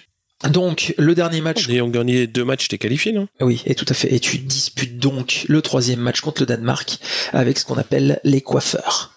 Les coiffeurs, Yetcha, pour toi, Euh, qu'est-ce les- que c'est Bah, c'est les remplaçants, non Voilà, c'est C'est ceux qui sont sur le banc d'habitude. C'est tout à fait. Mais et qui, pourquoi les coupent les coiffeurs, cheveux, du et qui coup coupent les cheveux des titulaires. C'est un peu le truc, voilà, c'est- ils, sont, ils sont coiffeurs. Donc, euh, euh, victoire 2-1 contre le Danemark. Et euh, eh bien nous voilà euh, à Lens en huitième de finale contre le Paraguay. Et là, Oh et là, et là, oh, et ce voilà, match. ce match absolument euh, sous une chaleur euh, assez euh, importante. Nous nous retrouvons avec des frappes qui passent à droite, qui passent à gauche, qui passent au-dessus, où tu veux. Mais nous nous retrouvons surtout avec 0-0 à la fin du temps réglementaire. Et nous devons jouer une prolongation. Et là, nous, nous allons devenir et nous allons rentrer dans l'histoire. Pourquoi, à ton avis, Yetcha? Euh, bah écoute là tu vois je, je, je peux pas dire alors rentrer dans l'histoire dans Eh l'histoire oui, du, eh oui, du eh football oui. français Eh ou du non, football, du football, en général du football, du Euh, football, du du football du football mondial, mondial, mondial, voilà. Une Exactement. première mondiale. Et une dernière mondiale d'ailleurs. C'était pas les trucs avec le l'histoire du but en or non? Et voilà, bien C'est la vois, première j'ai- fois qu'ils mettaient le, le but en or en place. Bah voilà, nous serons la- l'équipe euh, la première à se qualifier avec grâce au but en or. D'accord, ah, voyons, quel incroyable, j'ai j'ai des connaissances en foot. C'est ça. Contre le, le fameux Paraguay de José Luis Chilaver, le gardien euh, qui a marqué euh, tireur de coup franc et qui a marqué un nombre assez conséquent de buts dans sa carrière. Voilà. Donc nous voilà qualifiés avec euh, cette image de Chilaver qui relève ses euh, camarades tombés au sol euh, à la fin euh, du match euh, en mode allez les gars, on a quand même bien joué. Nous rencontrons l'Italie et là match très stressant. Pareil, on gagne au tir au but suite à un 0-0. Encore, ah oui, quand même. Voilà, et nous basculons dans avec le fameux match contre la Croatie, où la France est menée 1-0 à la mi-temps, et où un défenseur marque, qui n'a jamais marqué en équipe de France, marque deux buts en demi-finale de Coupe du Monde, ce défenseur étant Lilian Thuram. avec son fameux doigt devant la, la bouche, euh, en mode je suis à genoux, euh, je, je pense et je me demande ce qui vient de m'arriver. Il qualifie donc la France, il qualifie ça, donc ouais. la France pour la finale de la Coupe du Monde, qui a eu lieu le 12 juillet 1998, comme tout le monde le sait. La finale face au Brésil, alors là, c'était euh, absolument euh, bizarre car euh, toute la nation est derrière l'équipe de France. Des rumeurs vont bon train sur euh, Ronaldo va-t-il jouer, il est malade, il est pas malade, on ne sait plus, on ne sait pas. Il était payé. On, on ne sait pas. Et euh, il se trouve que nous allons euh, remporter ce match sur le score de 3-0, donc le fameux 1 et, et 1 et 2 et 3-0, qui rentrera dans l'histoire euh, après. Et euh, c'est surtout que le troisième but de cette finale représente le millième but de l'histoire de l'équipe de France de football. Ah oui, voilà. c'est marrant. Marqué par Emmanuel Petit. Donc euh, bon bah après inutile de dire que Zidane président, euh, défilé sur les Champs-Élysées, tout ça. La croissance qui Euh, remonte, les gens qui consomment, euh, Voilà, Black, Chirac Black qui remonte dans Blamber, les sondages. euh, voilà, Le baby. Euh, là, on est, euh, on est, voilà. Je pourrais parler longtemps de, euh, voilà, la question c'est qu'est-ce que vous faisiez tous euh, lors de ce euh, 12 juillet? J'étais chez moi, j'étais devant ma télé avec mes parents, euh, on regardait le match. Et évidemment, euh, quand on a gagné, euh, c'était ouais, c'était c'était chouette. hein. C'était chouette de vivre ces moments-là. Et ben moi, j'étais à l'armée. Ah bon? Ah, euh, Bah oui. on en Ah, reparlera aussi de ça. Ah, c'est rude, ça. Voilà, j'étais, j'étais à l'armée en fait. Je finissais le mercredi suivant en fait euh, mon mes euh, 10 mois de, de service national. Voilà. Ouais, mais enfin en même temps, il y avait du bleu blanc rouge partout, c'était bien. Oui, Oui, c'était cool. j'imagine. Je pense que ça devait être la bonne Cela dit, pour la petite anecdote, la demi-finale, pareil, j'étais à l'armée. Je vais aux toilettes 1-0 pour la Croatie.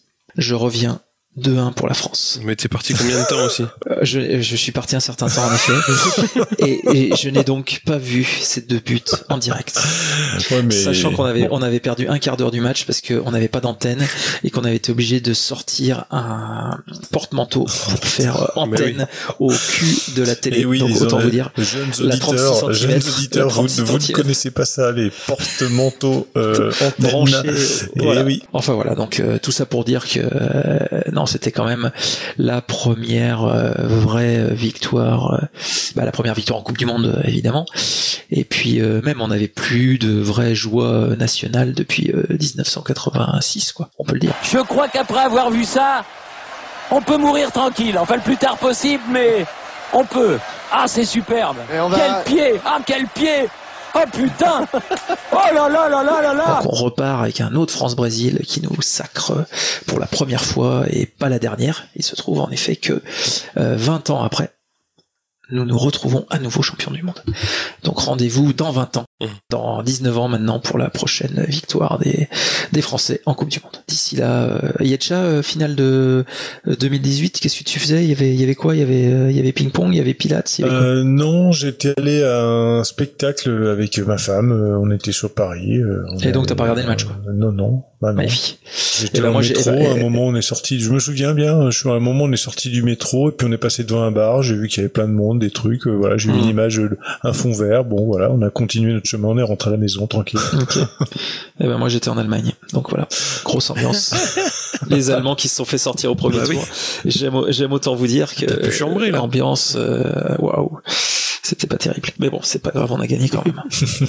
Et toi, Murdoch Eh ben moi, le jour de la finale, euh, ça tombait le jour où on devait emmener euh, mes filles en colonie. Donc Donc tu l'as pas vu. ah non, attends, attends, je vais t'expliquer le dispositif. Donc on est parti avec euh, 26 caméras. exactement, c'était l'iPad. euh, donc ma femme a conduit le retour. Moi j'avais l'iPad sur les genoux branché avec l'iPhone 3G pour pouvoir euh, regarder le match pendant qu'on joue. Bah, pendant que ça démarrait quoi, on est- s'est retrouvé coincé dans les bouchons euh, dans le début du match, donc j'ai pu regarder euh, le début du match tranquillou et on arrive au feu devant euh, chez nous et le premier but. Et là j'étais j'étais fou. Enfin le, le ouais le premier but des Bleus euh, Hmm. et donc après oui le match complet devant la télé à suer euh, parce que c'était dur quand même. Hein. La boulette de Loris, tout ça. Enfin, Ouais, la boulette, bon, au moment où il l'a fait, c'est plié. Donc, Ouais. euh, mais euh, ouais, le match était tendu. Hein. hmm, Je suis d'accord, Mais beau match quand même. c'est vrai. C'était contre qui déjà? Croatie. C'était- Ouais, Croatie, Oh, Croatie, oh, Yetcha, c'est pas possible. Je te jure. C'est Ouais. pas le, c'est pas le joueur croate qui a été élu meilleur joueur, je sais pas quoi. Luka Modric. Ouais, Modric, ouais. Et puis surtout le somme des Belges. Ouais, en demi-finale. Thibaut Courtois, Ah tout ça. oui, j'avais Eh oui. entendu parler de ça. Bon ouais. là par contre on est dans euh, 2010 le podcast. Ouais, c'est ça. Donc là, on, là, on est, on est quand même, voilà, donc, euh, je veux bien que ce soit décennies, euh, mais bon.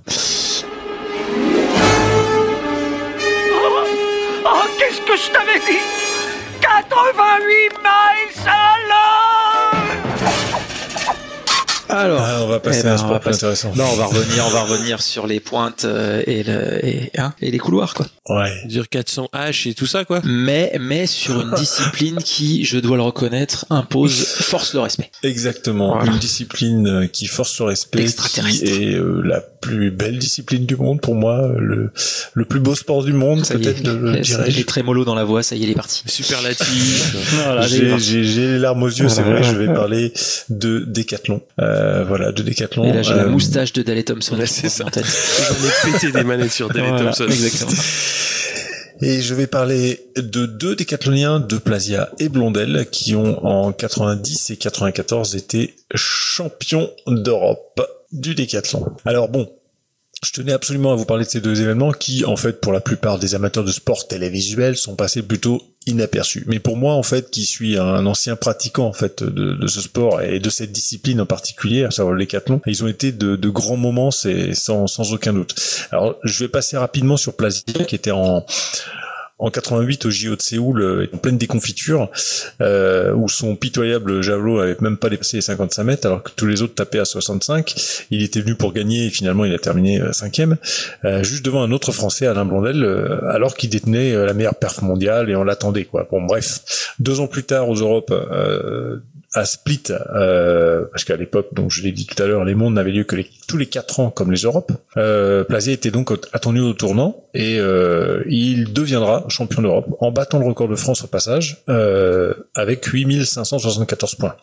Record que seul le célèbre Kevin Mayer a battu, ou plutôt explosé en 2016 au JO de Rio avec 8834, soit 260 points euh, qui correspondent d'ailleurs à peu de choses près aux trois grosses lacunes de Plasia dans les dans les trois lancers en fait. Hein, ça, à peu près là euh, où il perd les 260 points. Mais bon, c'est surtout quatre ans plus tard l'événement majeur dont je voulais vous parler à savoir les championnats d'Europe, encore une fois, donc d'Helsinki, où cette fois, à la surprise générale, c'est Blondel, Alain Blondel, qui gagnait le décathlon. Euh, en fait, Blondel, c'est un décathlonien qui était surtout connu pour euh, ses secondes journées euh, assez incroyables. Il était toujours très très loin après le, la première journée et il réussissait. Là, il était dixième après la première journée et il a remonté progressivement jusqu'à un concours de perche absolument hallucinant.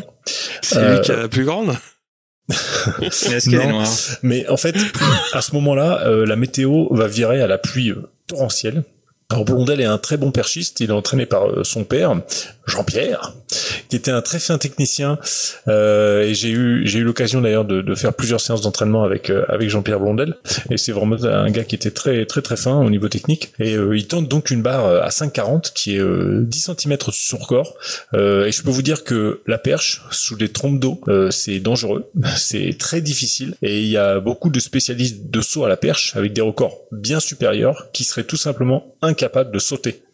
Euh, Blondel, lui, il sait qu'il a gros à gagner et que s'il passe cette barre, le titre est plus que jamais euh, à sa portée. Quoi. Il sort de sous le parapluie au dernier moment, euh, il s'élance directement et il franchit cette barre avec euh, classe. Il atterrit au milieu d'une gerbe d'eau incroyable en se relevant du tapis. En fait, il a les bras en l'air les poings serrés.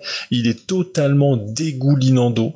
Et là, cette image, c'est vraiment une image euh, iconique des années 80. Et je suis sûr que même si vous vous rappelez peut-être pas trop de cette de cet exploit, euh, vous avez sûrement euh, l'image en tête. Vous l'avez sûrement vu dans des dans des reportages, dans des génériques de d'émissions de sport. Euh, et je vous mettrai d'ailleurs. vous avez dans l'article sur notre site euh, le, le lien de la vidéo du saut et vous verrez à quel point euh, c'est vraiment euh, enfin c'est incroyable. On se demande comment il a réussi à franchir ça sous une telle une telle flotte. Euh, Blondel va réaliser d'ailleurs son son record au décathlon avec euh, 8453 points à 121 points du record de Plasia euh, qui lui va terminer au pied du podium. Et euh, voilà c'est un, événement pour moi qui m'a vraiment euh, marqué profondément. J'étais en plein euh, en pleine bourre dans le décathlon à cette époque-là donc c'est pour ça aussi, je pense que ça m'a autant marqué.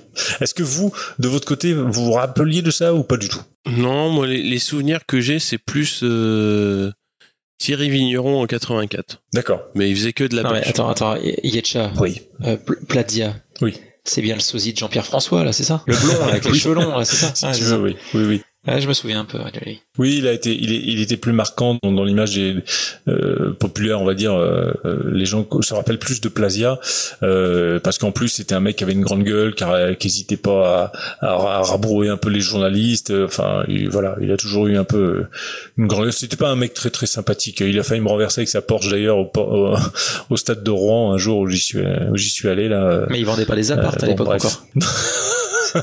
non, c'était pour savoir, c'était pour être sûr. Alors, eh ben, on va évoquer un sport qu'on n'a pas encore du tout évoqué depuis le début, à savoir euh, les, euh, le twirling bâton. Ah, Donc, bah oui, bien sûr, bâton. en, en En effet. 1991, le petit Henri Lecomte, euh, champion de twirling bâton, arrive contre le petit euh, Pete Sampras. C'est bien ça, Incroyable, n'est-ce pas Incroyable. Bon, allez, on va arrêter les bêtises. Je vais te laisser, je vais te laisser nous raconter ça. Ouais, on va parler évidemment de cette finale France-États-Unis qui s'est déroulée à Lyon, donc euh, fin novembre, début décembre euh, 91.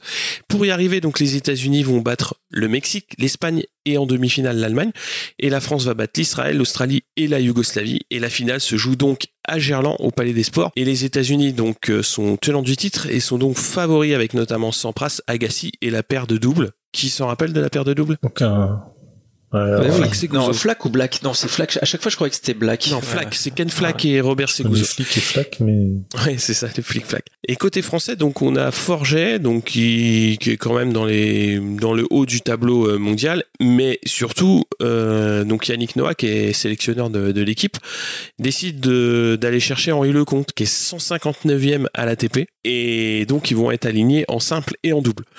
Donc le premier match, Agassi va battre quand même Forget, euh, on va dire assez facilement, mais comme tu l'as dit, donc à la surprise générale, c'est surtout euh, Henri Lecomte qui va battre Pete Sampras en 3-7 euh, le vendredi pour euh, égaliser, et on va s'écouter un petit son. Je jouais euh, comme sur un, nuage, mais je crois que c'était un nuage vraiment contrôlé parce que souvent, euh, euh, quand on, fait un match comme celui-ci, on a un- une période où on joue moins bien parce qu'on réalise. Et là, j'étais vraiment mais, sur un nuage pendant trois jours.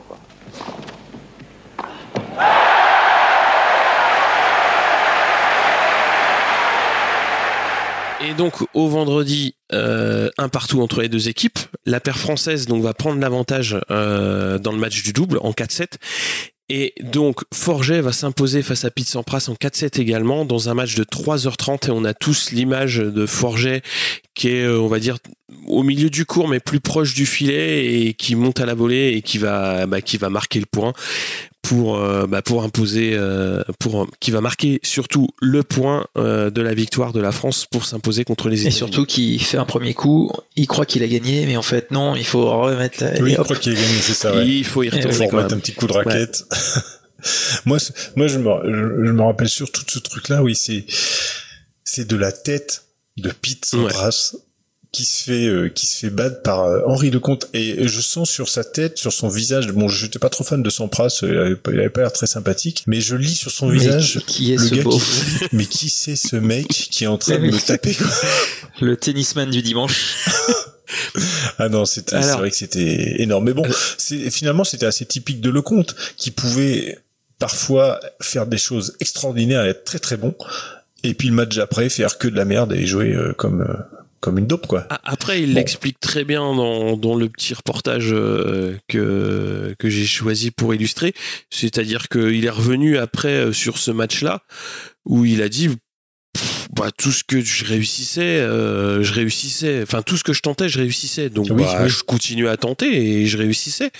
Et voilà, c'est c'est ce jour-là, bah, tu marches sur l'eau, tu peux tout tenter, ça passe. Tu montes au filet, ça passe. Tu tentes un lob, ça passe, tout passe. Et en face, que ce soit Sampras ou que ce soit n'importe qui, bah, bah, il prend, il prend la dose, quoi. Tu danses euh, en, en se frottant les fesses, ça passe. Enfin bon, euh, tout ça, quoi. Voilà. tout passait quoi. ouais, ouais, tout. Nickel.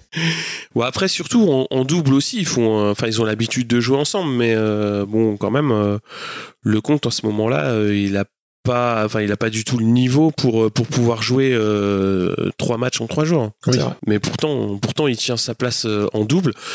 Oui, c'est une paire qui était quand même très expérimentée aussi, mais euh, voilà quoi, ça passe. C'est vrai. Et c'était la première euh, Coupe Davis depuis 1932, donc la fameuse époque des mousquetaires. Donc ça commençait, euh, ça commençait à faire long pour les pour les, les fans de de tennis en France, mais voilà, c'est eux qui l'ont ramené, avec évidemment la saga Africa, euh, Le saladier. le saladier.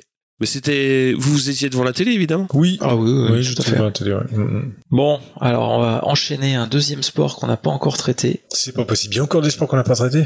Ah oui, bien sûr. Eh oui. La belote, la belote.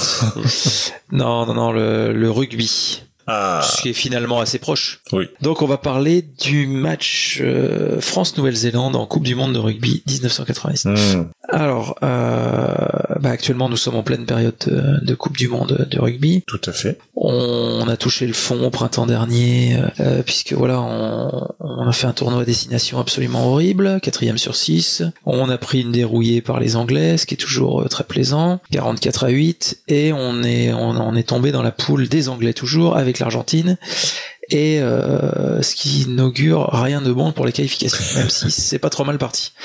Mais à l'époque de 1999, c'était encore pire puisque voilà, on avait euh, on avait pris 54 à 7 euh, au, chez les All Blacks, on avait on n'arrêtait pas de se faire ratatiner dans, dans les aux quatre coins du monde. Et on se retrouve dans ce match qui est encore aujourd'hui considéré comme l'une des plus belles performances du, euh, du 15 de France. Donc 15 pour euh, le nombre de joueurs qu'il y a dans une équipe de rugby. Euh, y a Oh bah je savais ça quand même t'exagères. Donc- je sais qu'il y a du rugby à 13. eh, mais les, les, les Europes, il faut préciser. il faut préciser. Ah, bon, soyons, soyons précis. Donc ces deux équipes, la France et la Nouvelle-Zélande, se retrouvent après quatre victoires dans la compétition en euh, demi-finale à Twickenham. Donc Twickenham qui se situe En Angleterre Oh bien. Bien joué, bien joué, bien joué, bien joué. Bah quand même.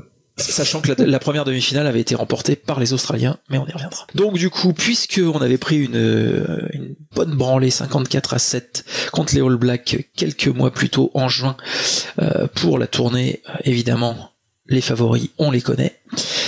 On se dit que le French Flair, tout ça, l'équipe de France est revancharde, mais que ça va quand même être très compliqué. Et il se trouve que, un peu comme Henri Lecomte en Coupe Davis, ce soir-là, nous avions en la personne de Christophe Lamaison, qui était notre buteur, quelqu'un qui euh, réussissait tout ce qu'il tentait. Donc euh, les All Blacks mènent quand même au score euh, 6 à 3. Euh, on se retrouve avec une belle réaction de l'équipe de France et notamment euh, une percée du retraité Christophe Dominici, peut-être que ce nom vous dit quelque chose, qui euh, bah, dans ce match va également marquer un superbe essai. Pour l'équipe de France qui au final remportera ce match 43 à 31. Je pourrais rentrer dans le détail essai par essai avec l'essai de Bernat Salle, avec les coups de pied euh, de Titou la maison. Mais euh, voilà, ce qu'on retiendra avant tout, c'est quand même que le grand John Alomou, puisque à l'époque le joueur euh, des All Blacks c'était John Alomou, euh, une bien belle euh, bête que ce John Alomou, il aurait donné du fil à retordre à notre Teddy Riner national, je pense. Et, euh, et voilà, donc du coup 43-31 et, et après bien bien sûr le syndrome français. Que se passe-t-il en finale? La France s'effondre contre l'Australie, un peu à la France-Brésil et France-Allemagne 86 en foot.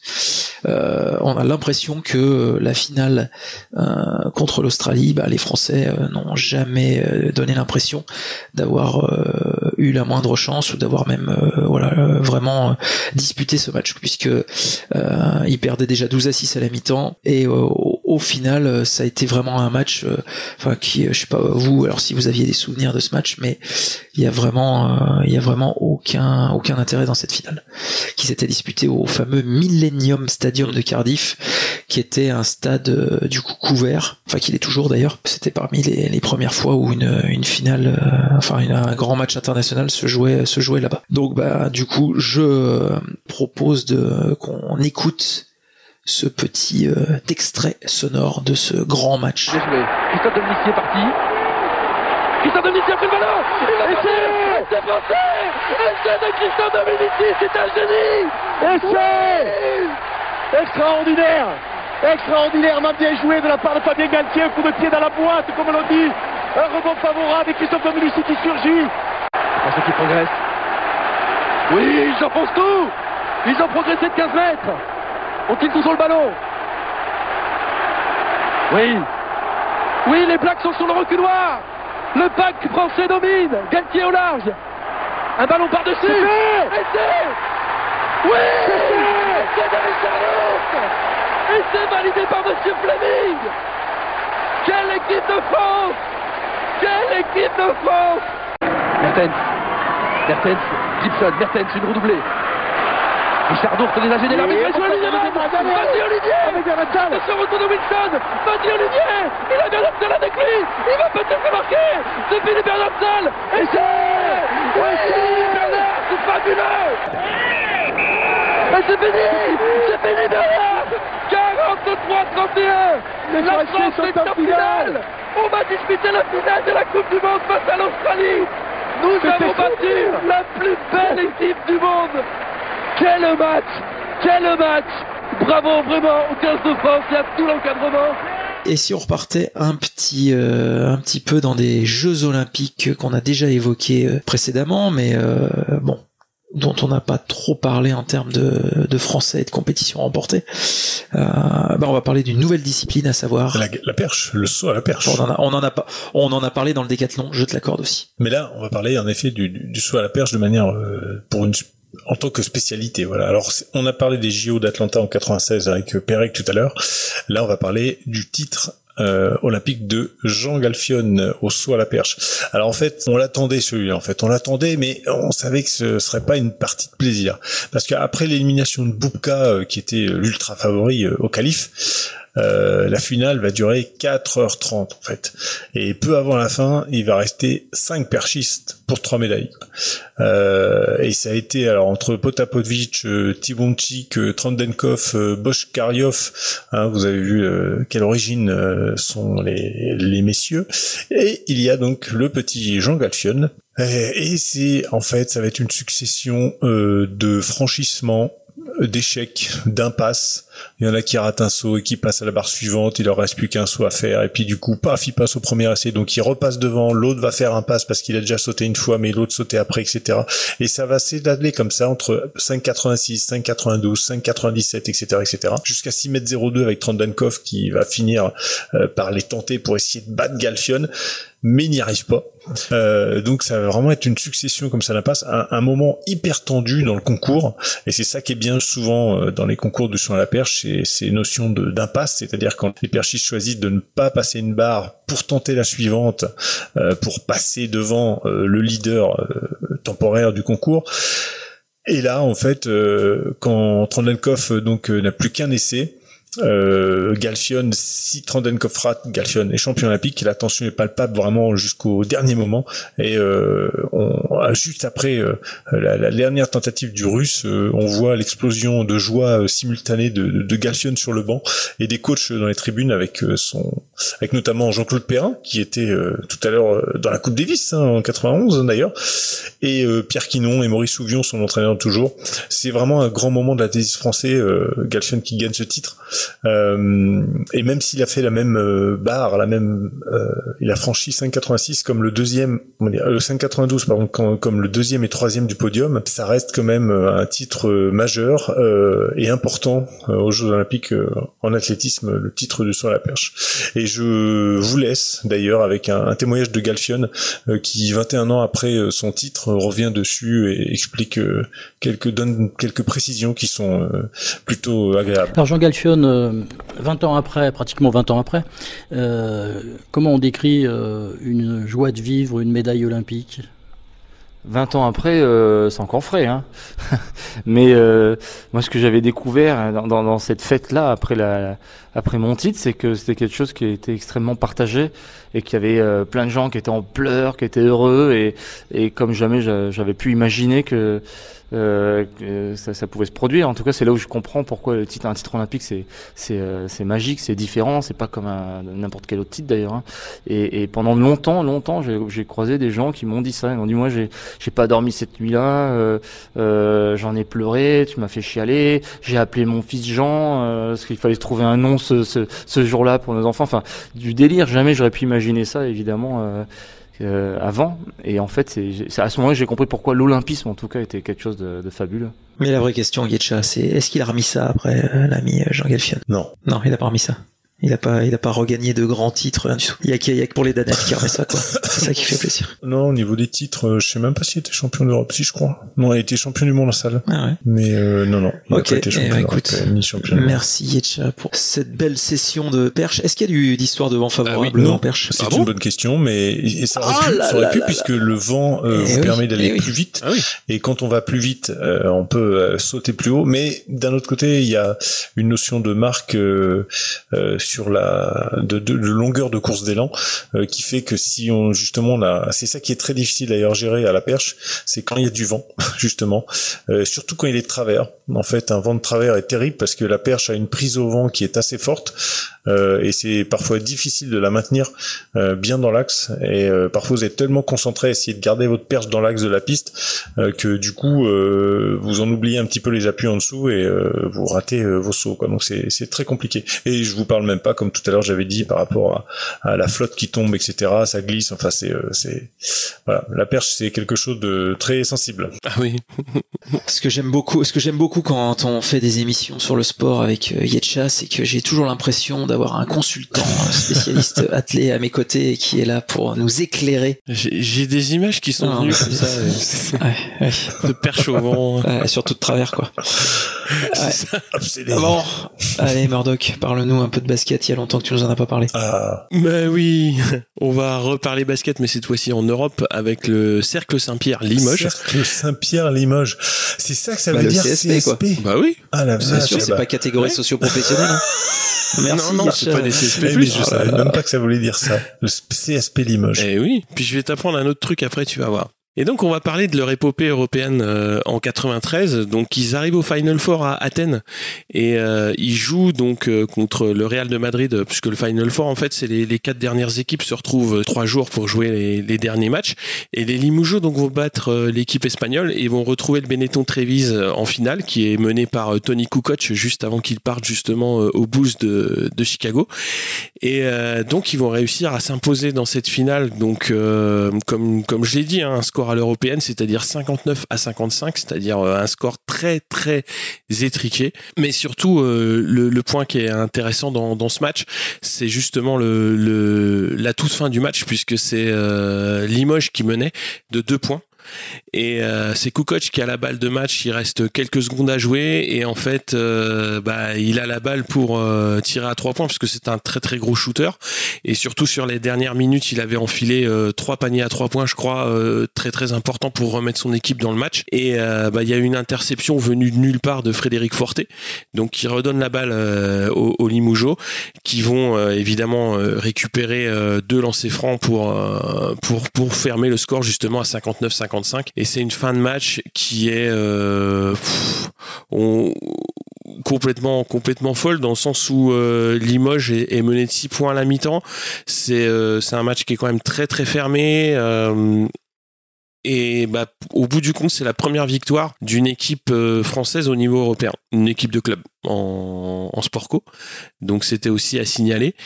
Et euh, ouais, moi c'est une. euh, en préparant l'émission, pareil, j'ai revu des vidéos et c'est euh, c'est des moments que j'avais vus à l'époque et euh, je m'en rendais pas spécialement compte de, de l'exploit que c'était. Et euh, moi j'aimais bien le basket à cette époque-là et Frédéric Forté c'était euh, Ouais, l'interception qu'il fait, elle est assez, assez magique. Ils en parlent dans un reportage de, de l'équipe où justement Tony Kukoc, euh, je crois que le reportage, il est fait quasiment 20 ans après. Il, il est toujours dans, dans sa tête, il y a faute de Forté. Et euh, Forté, euh, absolument pas faute euh, à, à ce moment-là. Et euh, c'est assez, c'est assez marrant de voir que le mec, 20 ans après, il a toujours dans sa tête, mais s'il y a faute, mais s'il y a faute, l'arbitre, il a pas Et sifflé. on revoit encore cet exploit, c'est sur Kukoc, s'il vous plaît. Ah, c'est la plus belle interception de toute l'histoire du basket français. Uh, well, if you see correctly where that ball is going, that ball is not touched. My hand is hit. Impossible. Il peut pas dire ça. Il peut pas dire ça. There was no way he, he touched the ball, ball and not my hand. Cette action-là, il peut dire ce qu'il veut. Il n'y a pas faute. Il n'y a, mais il y a pas l'ombre d'un doute. This is the way I brought the ball always on, on a side. So him coming from here, touching the ball, he's hitting right onto this. Je touche le côté du ballon. C'est pour ça que le ballon part un petit peu n'importe comment et je le garde pas en contrôle. Le ballon il part, c'est-à-dire que je, je l'effleure simplement pour qu'il puisse perdre le, le- le- simplement le contrôle du ballon. But I know, and Forte knows. Le salopard. Oh le salopard. It's not easy to, as a referee to call a foul if you're not sure there was a foul. Et euh, il y avait Dacoury, c'est ça? Ouais, alors il y avait une équipe euh, de, de Limoges. Alors pour ceux qui regardaient le basket à cette époque-là, c'était une très très grosse équipe puisqu'il y avait Dakouri, Hmm. il y avait Yuris Dodge, il y avait Mark Mbaya et il y avait Jim Bilba. Ah, voilà, Jim et il y Bilba, avait lui. il y avait Jimmy Verov. Eh oui, aussi Jimmy un Verov, c'est vrai. shooter à trois points. C'est vrai. Et surtout Jim Bilba, il arrache un rebond offensif dans les dernières minutes, pareil, qui est décisif. Et ça me permet aussi de parler rapidement donc là euh, de la JDA Dijon. Et que veut dire JDA à ton avis? JDA, euh, jeunesse des, euh, je sais pas.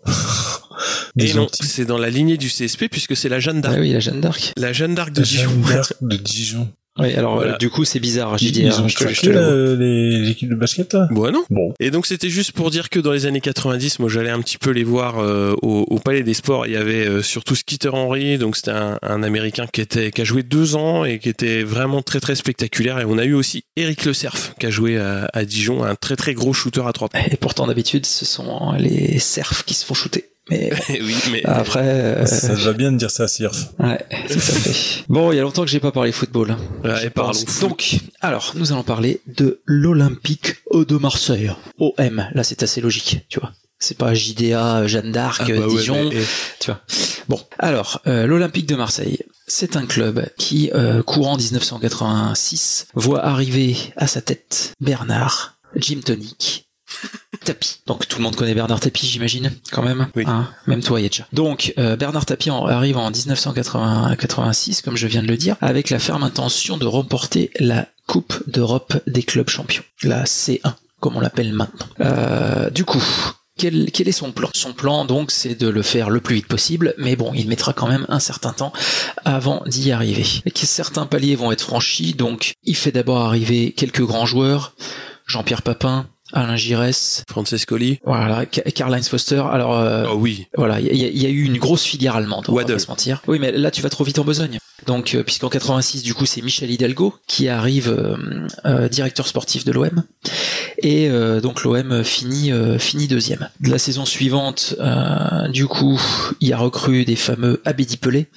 À un moment, s'il y a un nom qui te dit quelque chose, Yetcha, tu n'hésites pas à lever la main pour dire, lui, je le connais. Bien sûr, oui. Voilà, là, pour euh, l'instant, nous sommes sur un silence complet. oui, tout à Je comprends. Jean-Pierre Papin, peut-être Ah quand oui, même. oui. Ah, JPP, Ah, c'est bon. patate. Ah, c'est bon, parce que Guignol, tout ça. Voilà, voilà. bah, exactement. Ah, exactement.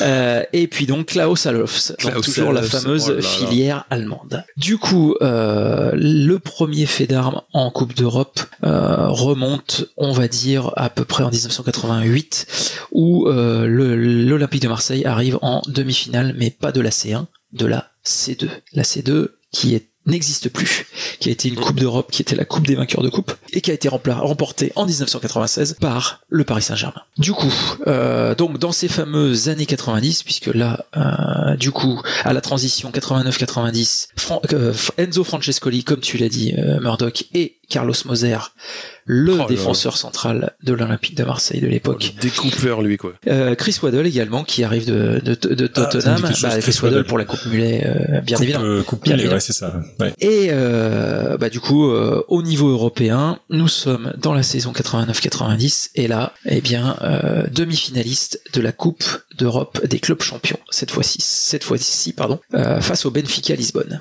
Du coup, le match aller, il le remporte 2-1, mais au match retour, euh, le Benfica remporte celui-ci 1-0, mais ils sont qualifiés. Pourquoi sont-ils qualifiés Yetcha? Euh, ben, euh, je sais pas. Parce qu'ils ont marqué un but à l'extérieur et qui compte double en cas d'égalité. Merci. Ah, Yetcha d'accord. Bon. avec deux mètres de vent favorable, mais on s'en fout parce que les filets ne bougent pas plus que s'il n'y en a pas. Euh, du coup, main de Vata. Donc le but 1-0 est marqué de la main Et du coup, bah, ils se sont un petit peu fait fourrer, comme on dirait dans le milieu. Méchamment. Voilà. Donc, bah, du coup, petit énervement de Bernard Tapie. Il met des sous de côté, euh, tout ça. Et donc, euh, en 90-91, euh, bah, du coup, ils font venir Pascal Olmeta dans les buts et ils font venir Basile Boli. Donc, du coup, bah, on a quand même Franz Beckenbauer qui, euh, quelques mois seulement, mais sera sur le banc en tant qu'entraîneur de l'Olympique de Marseille. Donc, Franz Beckenbauer, c'est quand même pas n'importe qui. C'est pas The Kaiser qui Euh, était amené Der, Der- Der Kaiser plutôt. C'est pas Der The Kaiser, Kaiser. tu vois, parce que c'est de l'allemand. Ah oui, oui, Mais c'est bon, vrai. c'est pas oui. grave. J'ai- pas fait allemand. Bon. Donc, euh, nous sommes en 91. euh, Raymond Goethals remplace Franz Beckenbauer. Donc Raymond Goethals, c'est le fameux sorcier belge qui prend les rênes euh, de l'équipe de Marseille et qui euh, du coup échoue en finale de la Coupe d'Europe des clubs champions face à l'Étoile Rouge de Belgrade au tir au but avec les fameux euh, les fameuses larmes de Basile Boli euh, à Bari euh, lors d'une finale euh, où Marseille euh, aurait normalement dû l'emporter assez facilement, mais ils ont perdu. Voilà. Du coup, bah après, on se décourage pas, on y revient. Pas l'année suivante parce que bah du coup en 92 ils perdent quand même Papin, Moser et Waddle, mais par contre ils recrutent quand même De Sailly, Boxish et Rudy Voller, ce qui est quand même pas non plus euh, des manchots. Du coup, euh, en 1993, eh ben on se retrouve avec un Olympique de Marseille qui arrive jusqu'à la finale euh, de la Coupe d'Europe des clubs champions à Munich et qui va remporter cette finale contre le Milan AC sur un but de la tête après un corner, donc le but de la tête de Basile Boli et qui euh, bah, du coup débloque le compteur de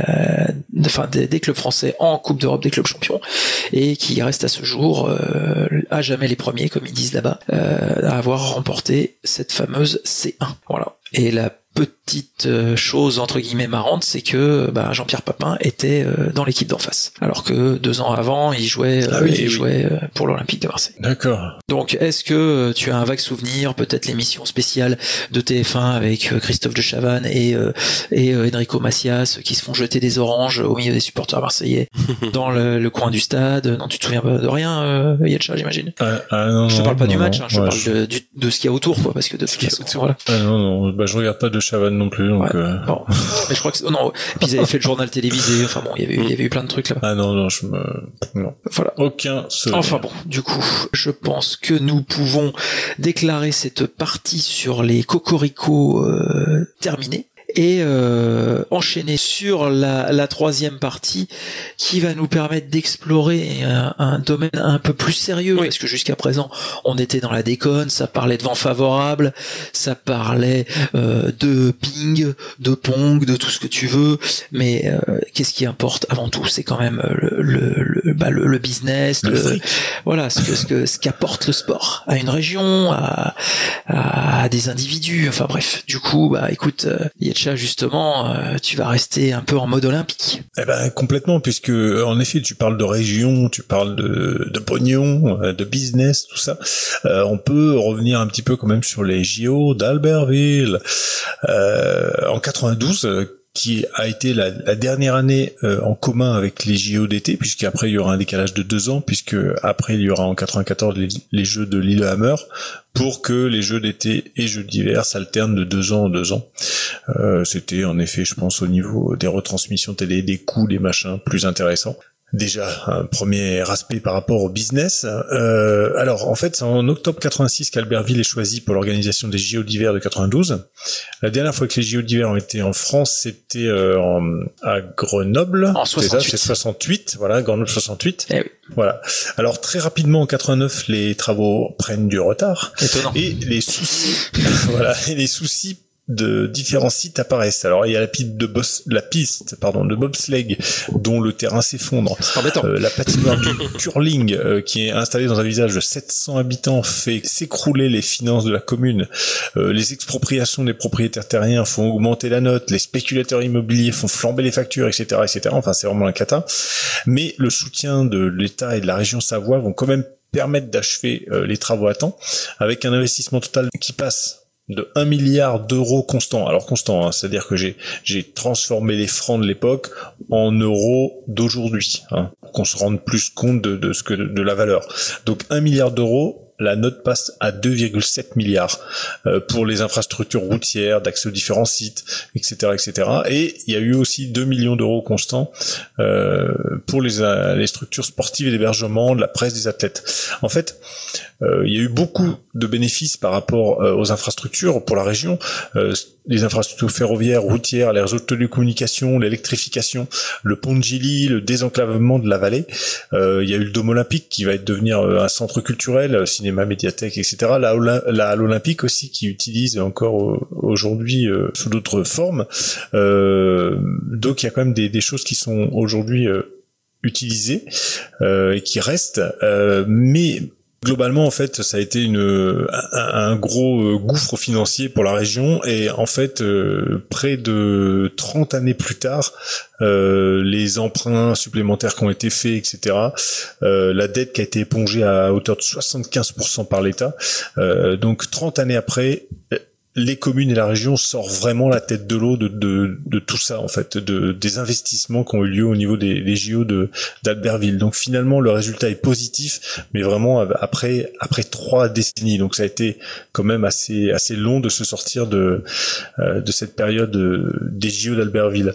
Alors moi je vous propose pour euh, égayer un petit peu tout ça, d'écouter le fameux sketch des inconnus avec le JT Savoir. Bonsoir et bienvenue à Savoir voie régionale. Et je vous rappelle, au cas où vous l'auriez oublié, dans moins de six mois, il y aura bien sûr les Jeux Olympiques d'Albertville. Quelques nouvelles en bref, avant d'aborder en fin de journal un long dossier sur les Jeux Olympiques d'Albertville. Bruxelles.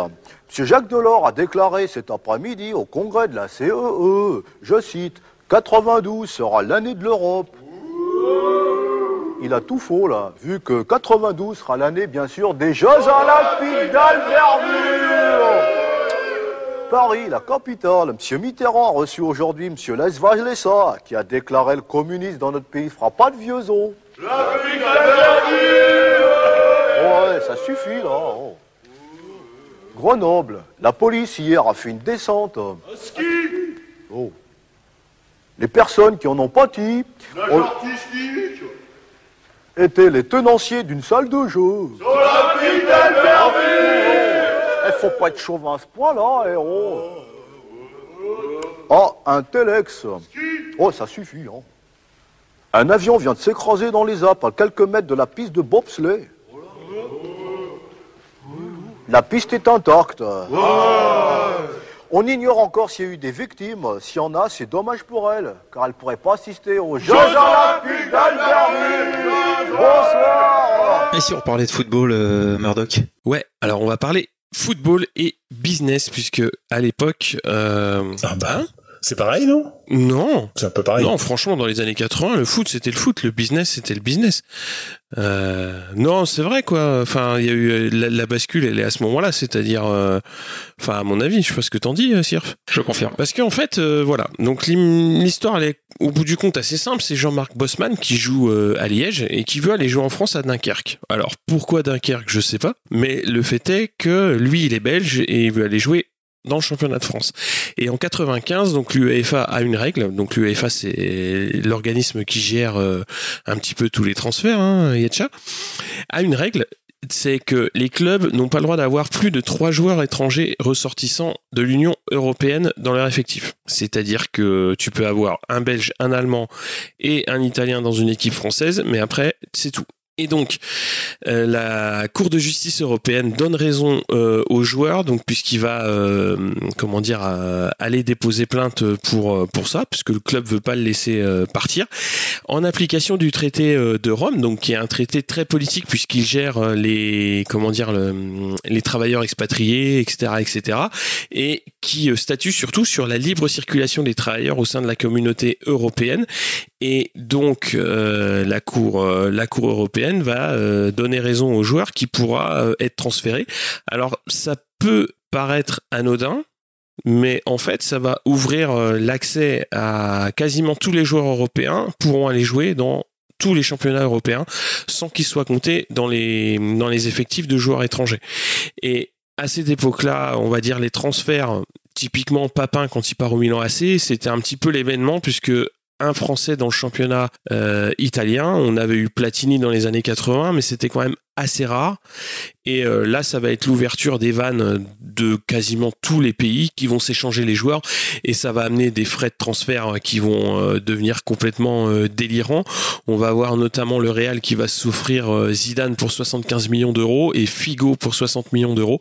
Donc ça va amener vraiment l'arrivée du du gros business dans le foot, à savoir que typiquement, pour prendre l'exemple du Milan AC euh, à l'époque, ils avaient le trio euh, Van Basten, Gullit, Richcard, donc ça te ça te dit rien, mais c'est trois joueurs des Pays-Bas euh, bah, qui qui étaient les seuls joueurs étrangers de l'effectif. Et ce point-là, ça a amené, par exemple, une équipe comme euh, Chelsea à se présenter sur le terrain avec aucun joueur anglais. Ah oui, Donc ça, ça, cet arrêt Bosman, ça va quand même révolutionner grandement, dans un premier temps, le foot, mais dans un second temps, quasiment tous les tous les sports co ou tous les sports où il y a des transferts. Parce que, en effet, ça a touché. Enfin, en effet, j'ai l'impression que ça a touché beaucoup de sports parce que euh, moi, étant euh, étant comment dire euh, habitant du Mans, euh, c'est vrai que quand je vois l'équipe par exemple de basket du Mans là, euh, enfin je regarde les mecs, enfin il y a pas un mec du Mans et, et j'ai du mal, j'ai toujours du mal à comprendre comment que ce soit du foot, du hand, du basket, etc. Enfin des sports co, j'ai toujours du mal à comprendre comment mhm. les gens peuvent être aussi enthousiastes pour encourager l'équipe de leur ville, sachant que dans le groupe, dans l'équipe, il y a aucune personne qui vient de la ville. C'est vraiment très rare, on va dire. Euh, et parfois, il y a même pas un seul Français. Euh, enfin, j'ai du mal à comprendre. Moi, je serais, euh, euh, je serais motivé pour encourager une équipe, l'équipe de ma ville, si c'était des gens de la ville, tu vois. Enfin, ce serait plus, je sais pas. Enfin, il y aurait, il y aurait une ferveur, je pense, un peu plus grande. Là, encourager des mecs qui viennent juste là parce qu'ils ont des contrats, qui viennent, je sais pas. Je trouve que ça dénature complètement le le, le, truc quoi le sport. Ça me moi ça me gêne beaucoup ça en fait. Quel que soit le sport hein, j'insiste bien c'est pas seulement foot hein, mais mhm. je trouve ça bon c'est curieux. Bon, non pas vous c'est non après c'est ça vous dérange pas de d'encourager des équipes qui ne possèdent l'équipe de votre ville qui possède aucun joueur de la ville quoi? Non. Bah non enfin euh, non ça, ça, me gêne pas spécialement quoi. ouais. non c'est pareil ça me non, de toute façon, il y a encore euh, certains clubs qui, euh, bah, il y a Athletic Bilbao qui euh, oui. prend que des Basques, tout ça. Il y a des exceptions, dans, mais là, c'est plus au niveau des nationalités. Mais euh, c'est avant, avant, tout les, les, les, couleurs finalement que, que vous supportez. Bah oui, c'est le club. Et, si tu veux, je suis beaucoup plus attaché à une identité de club. Typiquement, euh, moi, quand j'étais gamin, c'était la JOCR où, où il y a quasiment aucun joueur euh, qui est auxerrois. Il y a eu quand même quelques joueurs de la région, mais c'est avant tout euh, une identité de club. C'est-à-dire que voilà, quand il va chercher Cantona, Cantona, il n'est pas auxerrois. Il, il, vient de, du sud de la France, il vient de Nîmes, si je me trompe pas. Hum. Mais euh, il, voilà, il, il, se fond dans l'identité du club. D'accord, d'accord. Quand c'est voilà, c'est c'est plus attaché à une philosophie de jeu que euh, à une identité euh, de provenance géographique. D'accord, ok. Enfin, moi, je le vois comme ça. Hein. Oui, non, mais la, la, plupart des gens le voient comme ça. C'est que moi, c'est vrai que je, bah, je le vois pas comme ça. Je, Bon, c'est comme ça, c'est pas grave. De toute façon, c'est du foot, donc ouais. euh, Yetcha, lui. Non, non, mais non, non, mais comme je précisais tout à l'heure, que ce soit du foot, du hand, du, mm. du volet, du n'importe quoi. On parle un petit peu bicyclette, du coup? Alors, alors, j'allais dire, il y a un sport qu'on n'a pas encore évoqué et qu'on n'évoquera pas forcément dans des exploits ou les cocorico et autres. Ben justement, ça peut être un tournant par rapport. Alors, on a pas de business, ça peut être un tournant justement par rapport à, à l'excès aussi du business, avec éventuellement les petites picos, des choses comme ça. Exactement. C'est de ça que tu veux parler. Bah, tout à fait. On aurait pu parler du, du volleyball aussi, parce que bon, on a quand même ce soir euh, le, le sosie vocal de Franz Grandvorka. Euh, vous l'aurez tous reconnu si vous avez un temps soit peu suivi le volleyball euh, récemment à la télévision. Mais bon, hein, Yetcha. C'est vrai. Et, et, ben écoutez, euh, je, je, précise à, à, nos amis auditeurs, c'est vrai que euh, Sirf m'a prévenu euh, par SMS en catastrophe un, un soir. Il m'a dit c'est incroyable, je suis perturbé. Euh, euh T'es en train de commenter le match France-Roumanie, il y a ton sosie vocal. Alors j'ai été tout, tout, de suite écouter un petit peu pour voir. Et, et j'avoue, franchement, que ça m'a fait bizarre tout seul. C'était très gênant. C'est vrai que c'est il a une voix qui me ressemble vachement. Et je- Mais il n'y a pas je- que la voix, les intonations, le, Ah oui, oui, les, les expressions, le style, le style un peu très calme, Ouais. tout ça, c'est, exactement toi. Il a parlé Toi, quand tu athlétisme parles d'athlétisme, voilà, mais voilà, C'était c'était perturbant et du coup j'ai pas j'ai pas écouté plus cinq minutes parce que plus de cinq minutes parce que j'étais gêné, j'étais perturbé, c'est vrai. Et t'as fait écouter à madame ou pas? Non, j'ai pas fait écouter à madame, elle était pas là sur le moment donc euh, mais euh, à l'occasion je ferai écouter. ouais. Ah, ce serait pas mal. Donc, bref, euh, nous, nous avons digressé, mais nous allons effectivement parler de petites picouses et de, de vélo avec euh, bah, une des plus grosses euh, affaires euh, de dopage de l'histoire du cyclisme qui a éclaté au sein du Tour de France 1998, à savoir l'affaire Festina. Cette affaire démarre trois jours avant le Tour de France 98. Il faut savoir que euh, le 8 juillet à 5h40 du matin, au détour d'une petite route à la frontière franco-belge, c'est souvent les Belges hein, dans le cyclisme, Toujours dans les bons coups. Hein. euh, un soigneur de l'équipe Festina, est interpellé par la douane française au volant de sa voiture, euh, une Fiat mise à disposition de l'équipe Festina par la Société du Tour de France et aux couleurs de l'équipe. Ce qui devait être un contrôle de routine aboutit à la fouille du véhicule. Dans le coffre, les douaniers mettent la main sur des sacs contenant plus de 400 flacons de produits dopants et stupéfiants, avec dedans le fameux ZPO. Des amphétamines, de l'hormone de croissance, euh, testostérone, corticoïdes, tout pour, tout pour passer une bonne soirée. Une vraie pharmacie, quoi. Donc, du coup, euh, dès qu'il y a cette saisie, il y a une rumeur qui commence à circuler au sein du Tour de France, comme quoi Willy euh, a été dénoncé par euh, un directeur sportif d'une euh, écurie, enfin d'une équipe concurrente de Festina. Alors à l'époque, donc euh, on a Bruno Roussel qui est directeur sportif de, Festina, qui du coup encadre cette équipe Festina, qui compte dans ses rangs des gens qui vont peut-être euh, vous dire quelque chose, à savoir euh, un certain Richard Virenque, un certain Christophe Moreau, également assez connu, un certain Laurent Dufaux. Euh, voilà, donc tous ces euh, tous ces coureurs euh, donc font partie de cette équipe Festina et euh, donc euh, Willy Vogt, une fois qu'il a été placé en garde à vue, euh, avoue un dopage organisé au, au sein de son équipe. Donc là après c'est le, le branle-bas de combat. Tout le monde euh, bascule sur le fait que euh, Richard Virenque serait le, le leader du, du mouvement de dopage au sein de l'équipe Festina. Il y a tout d'abord euh, il y a une enfin un déni, on refuse d'admettre l'évidence. Jean-Marie Leblanc, le directeur du Tour, après les aveux donc du directeur sportif Bruno Roussel, décide d'exclure Festina de la compétition pour manquement à l'éthique. Et donc, euh, bah, les coureurs refusent euh, l'exclusion et euh, ils négocient euh, avec la direction du Tour de France dans l'arrière-salle du bar chez Gilou un café de campagne à Saint-Priest de Gimel à côté de Corresgard, euh, très proche euh, du euh, lieu de naissance de Madame. Mais bon, c'était une aparté. On passe souvent devant chez Gilou quand on va chez Madame.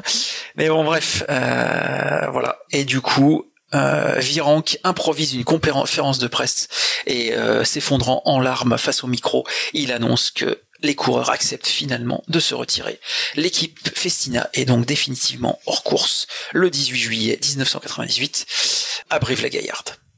Voilà. Donc après euh, débute la, la véritable enquête avec les coureurs.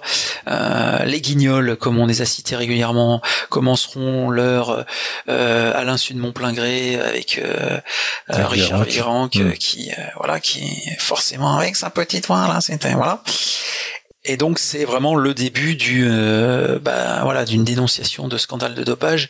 Et même si on se doutait qu'il y avait des choses pas très claires dans le cyclisme depuis des décennies et des décennies euh, il y a notamment euh, Miguel Indurain qui était quand même le euh, coureur qui a écrasé toute la première partie des années 90 avec des performances notamment en montagne absolument euh, inhumaines en termes de puissance euh, déployée euh, lors des ascensions des plus grands cols bon, rien n'a jamais pu être euh, prouvé euh, concernant Indurain. Et donc euh, cette affaire Festina aura été, alors va durer déjà jusqu'au début des années 2000, euh, donc entre 2000 et 2002.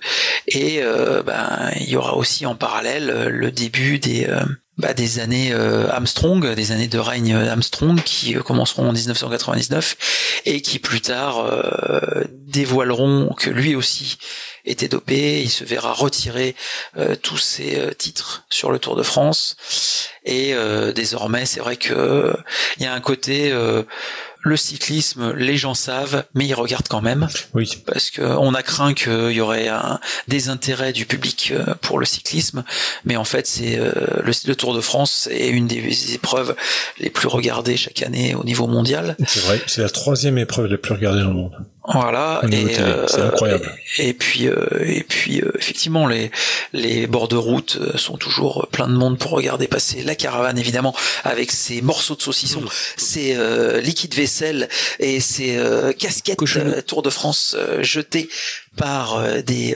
hôtesses toutes plus girondes les unes que les autres. Mais euh, donc cela fait partie du folklore du Tour de France. Mais bon, voilà, au-delà de ça, euh, effectivement, il y a quand même un problème dans le cyclisme, le dopage, euh, les moteurs dans les cadres, les techniques un peu de, de filou pour toujours aller plus vite. Donc voilà, c'est vrai que le, cyclisme, c'est pareil, c'est un sport pas tout blanc, tout blanc. Alors je sais pas si vous vous souvenez de cette affaire Festina. Oui, bien sûr. Bah, C'était un bazar énorme pour ça. Ouais, ouais, on a entendu beaucoup parler, oui. Même si tu suivais pas le Tour de France, euh, enfin c'était c'était le feuilleton du 20h quoi. Oui, moi non plus, je, je suivais pas le Tour de France et on en entendait partout partout et c'est vrai qu'avec les Guignols qui en rajoutaient une couche à chaque fois, on pouvait suivre en fait aussi. Euh. Oui, et puis puis sachant que bah il y a eu d'autres coureurs comme Luc Leblanc qui a révélé aussi cette dopée euh, dans certaines années euh, au niveau du, du, Tour de France et de la, la Vuelta. Donc euh, c'est vrai que voilà, on se dit bon, ils sont pas tous dopés non plus, mais bon. Non, mais t'as eu des, enfin, quand tu vois ce qui a, ce qui est arrivé à Marco Pantani. Et voilà. et voilà. voilà. Le décès de Marco oui, Pantani. Il n'y a, pas eu que lui. On parle de Pantani, mm. mais parce qu'il était, il était connu. Mais il y en a eu d'autres, en fait, qui sont morts à 40 balais. Ah, bah, bien sûr. De, de, de, de, choses qui ne devraient pas arriver à 40 ans, quoi. C'est ça. Mais on a un peu la même chose, euh, et c'est en train d'arriver dans le rugby. Oh là, oh là, oh là, oh là, oh là, oh là, qu'est-ce que c'est que ces insinuations, monsieur Yetcha? Qu'est-ce que c'est que cette histoire? Bah, je sais pas, Jonah Lomu, 40 ans quand même. Ouais, mais il avait des problèmes de reins, tout ça. D'Afrique du Sud, hein, de l'équipe de 80. Mais oui, je sais bien, je sais bien, je sais bien il y a eu quand même je euh, sais bien. la mortalité. Bon, alors ça fait du bien que tu, euh, enfin ça tombe bien que tu parles de rugby. Effectivement, on peut constater quand même qu'il y a eu des gros changements morphologiques dans les, les joueurs de concernant les joueurs de rugby. Euh, donc on va parler un petit peu quand même de la professionnalisation du rugby qui intervient également dans les années 90, à savoir euh, plus précisément en août 95. Donc euh, l'International Board, à savoir l'Institut suprême du rugby mondial, sous la pression de l'hémisphère sud, il faut le savoir, gomme de ses statuts toute référence à leur obligatoire à l'amateurisme, ce qui donc rend le euh, rugby euh, professionnel. Voilà. Donc cette mutation et ce changement va provoquer, surtout en France d'ailleurs, une désintégration du rugby en deux camps, bah, l'élite et les amateurs et euh, ça va faire qu'il va y avoir une dissolution des, des liens de dépendance euh, mutuelle entre ces, ces deux côtés du, euh, du rugby. Voilà.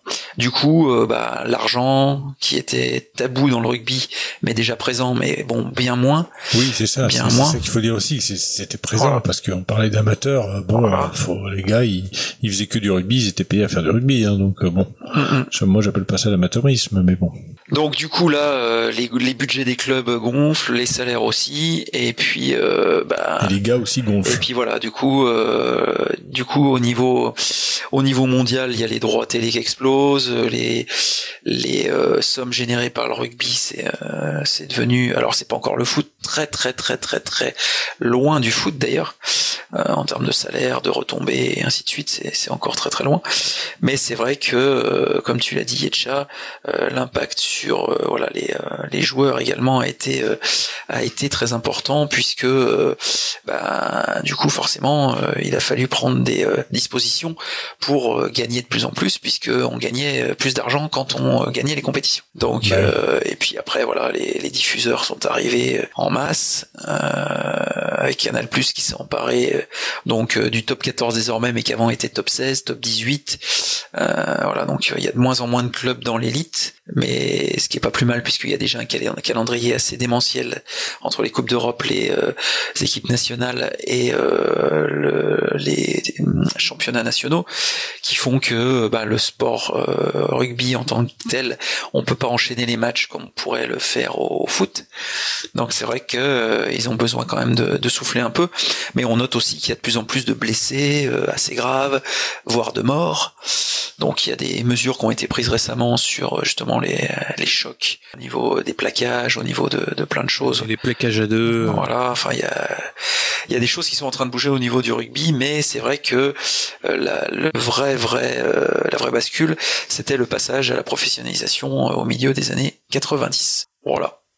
Puis j'allais dire effectivement, comme tu le disais, il y a quand même euh, des suspicions de dopage sur certains, sur euh, voilà, sur certaines euh, compétitions et équipes, comme on peut l'avoir dans d'autres sports comme l'athlétisme peut-être. Oui, bah oui, oui, en athlétisme dans les années 90, enfin dans, dans plein de périodes, mais là comme on parle des années 90, il y a eu la fameuse, ce qu'on appelait l'armée de Ma.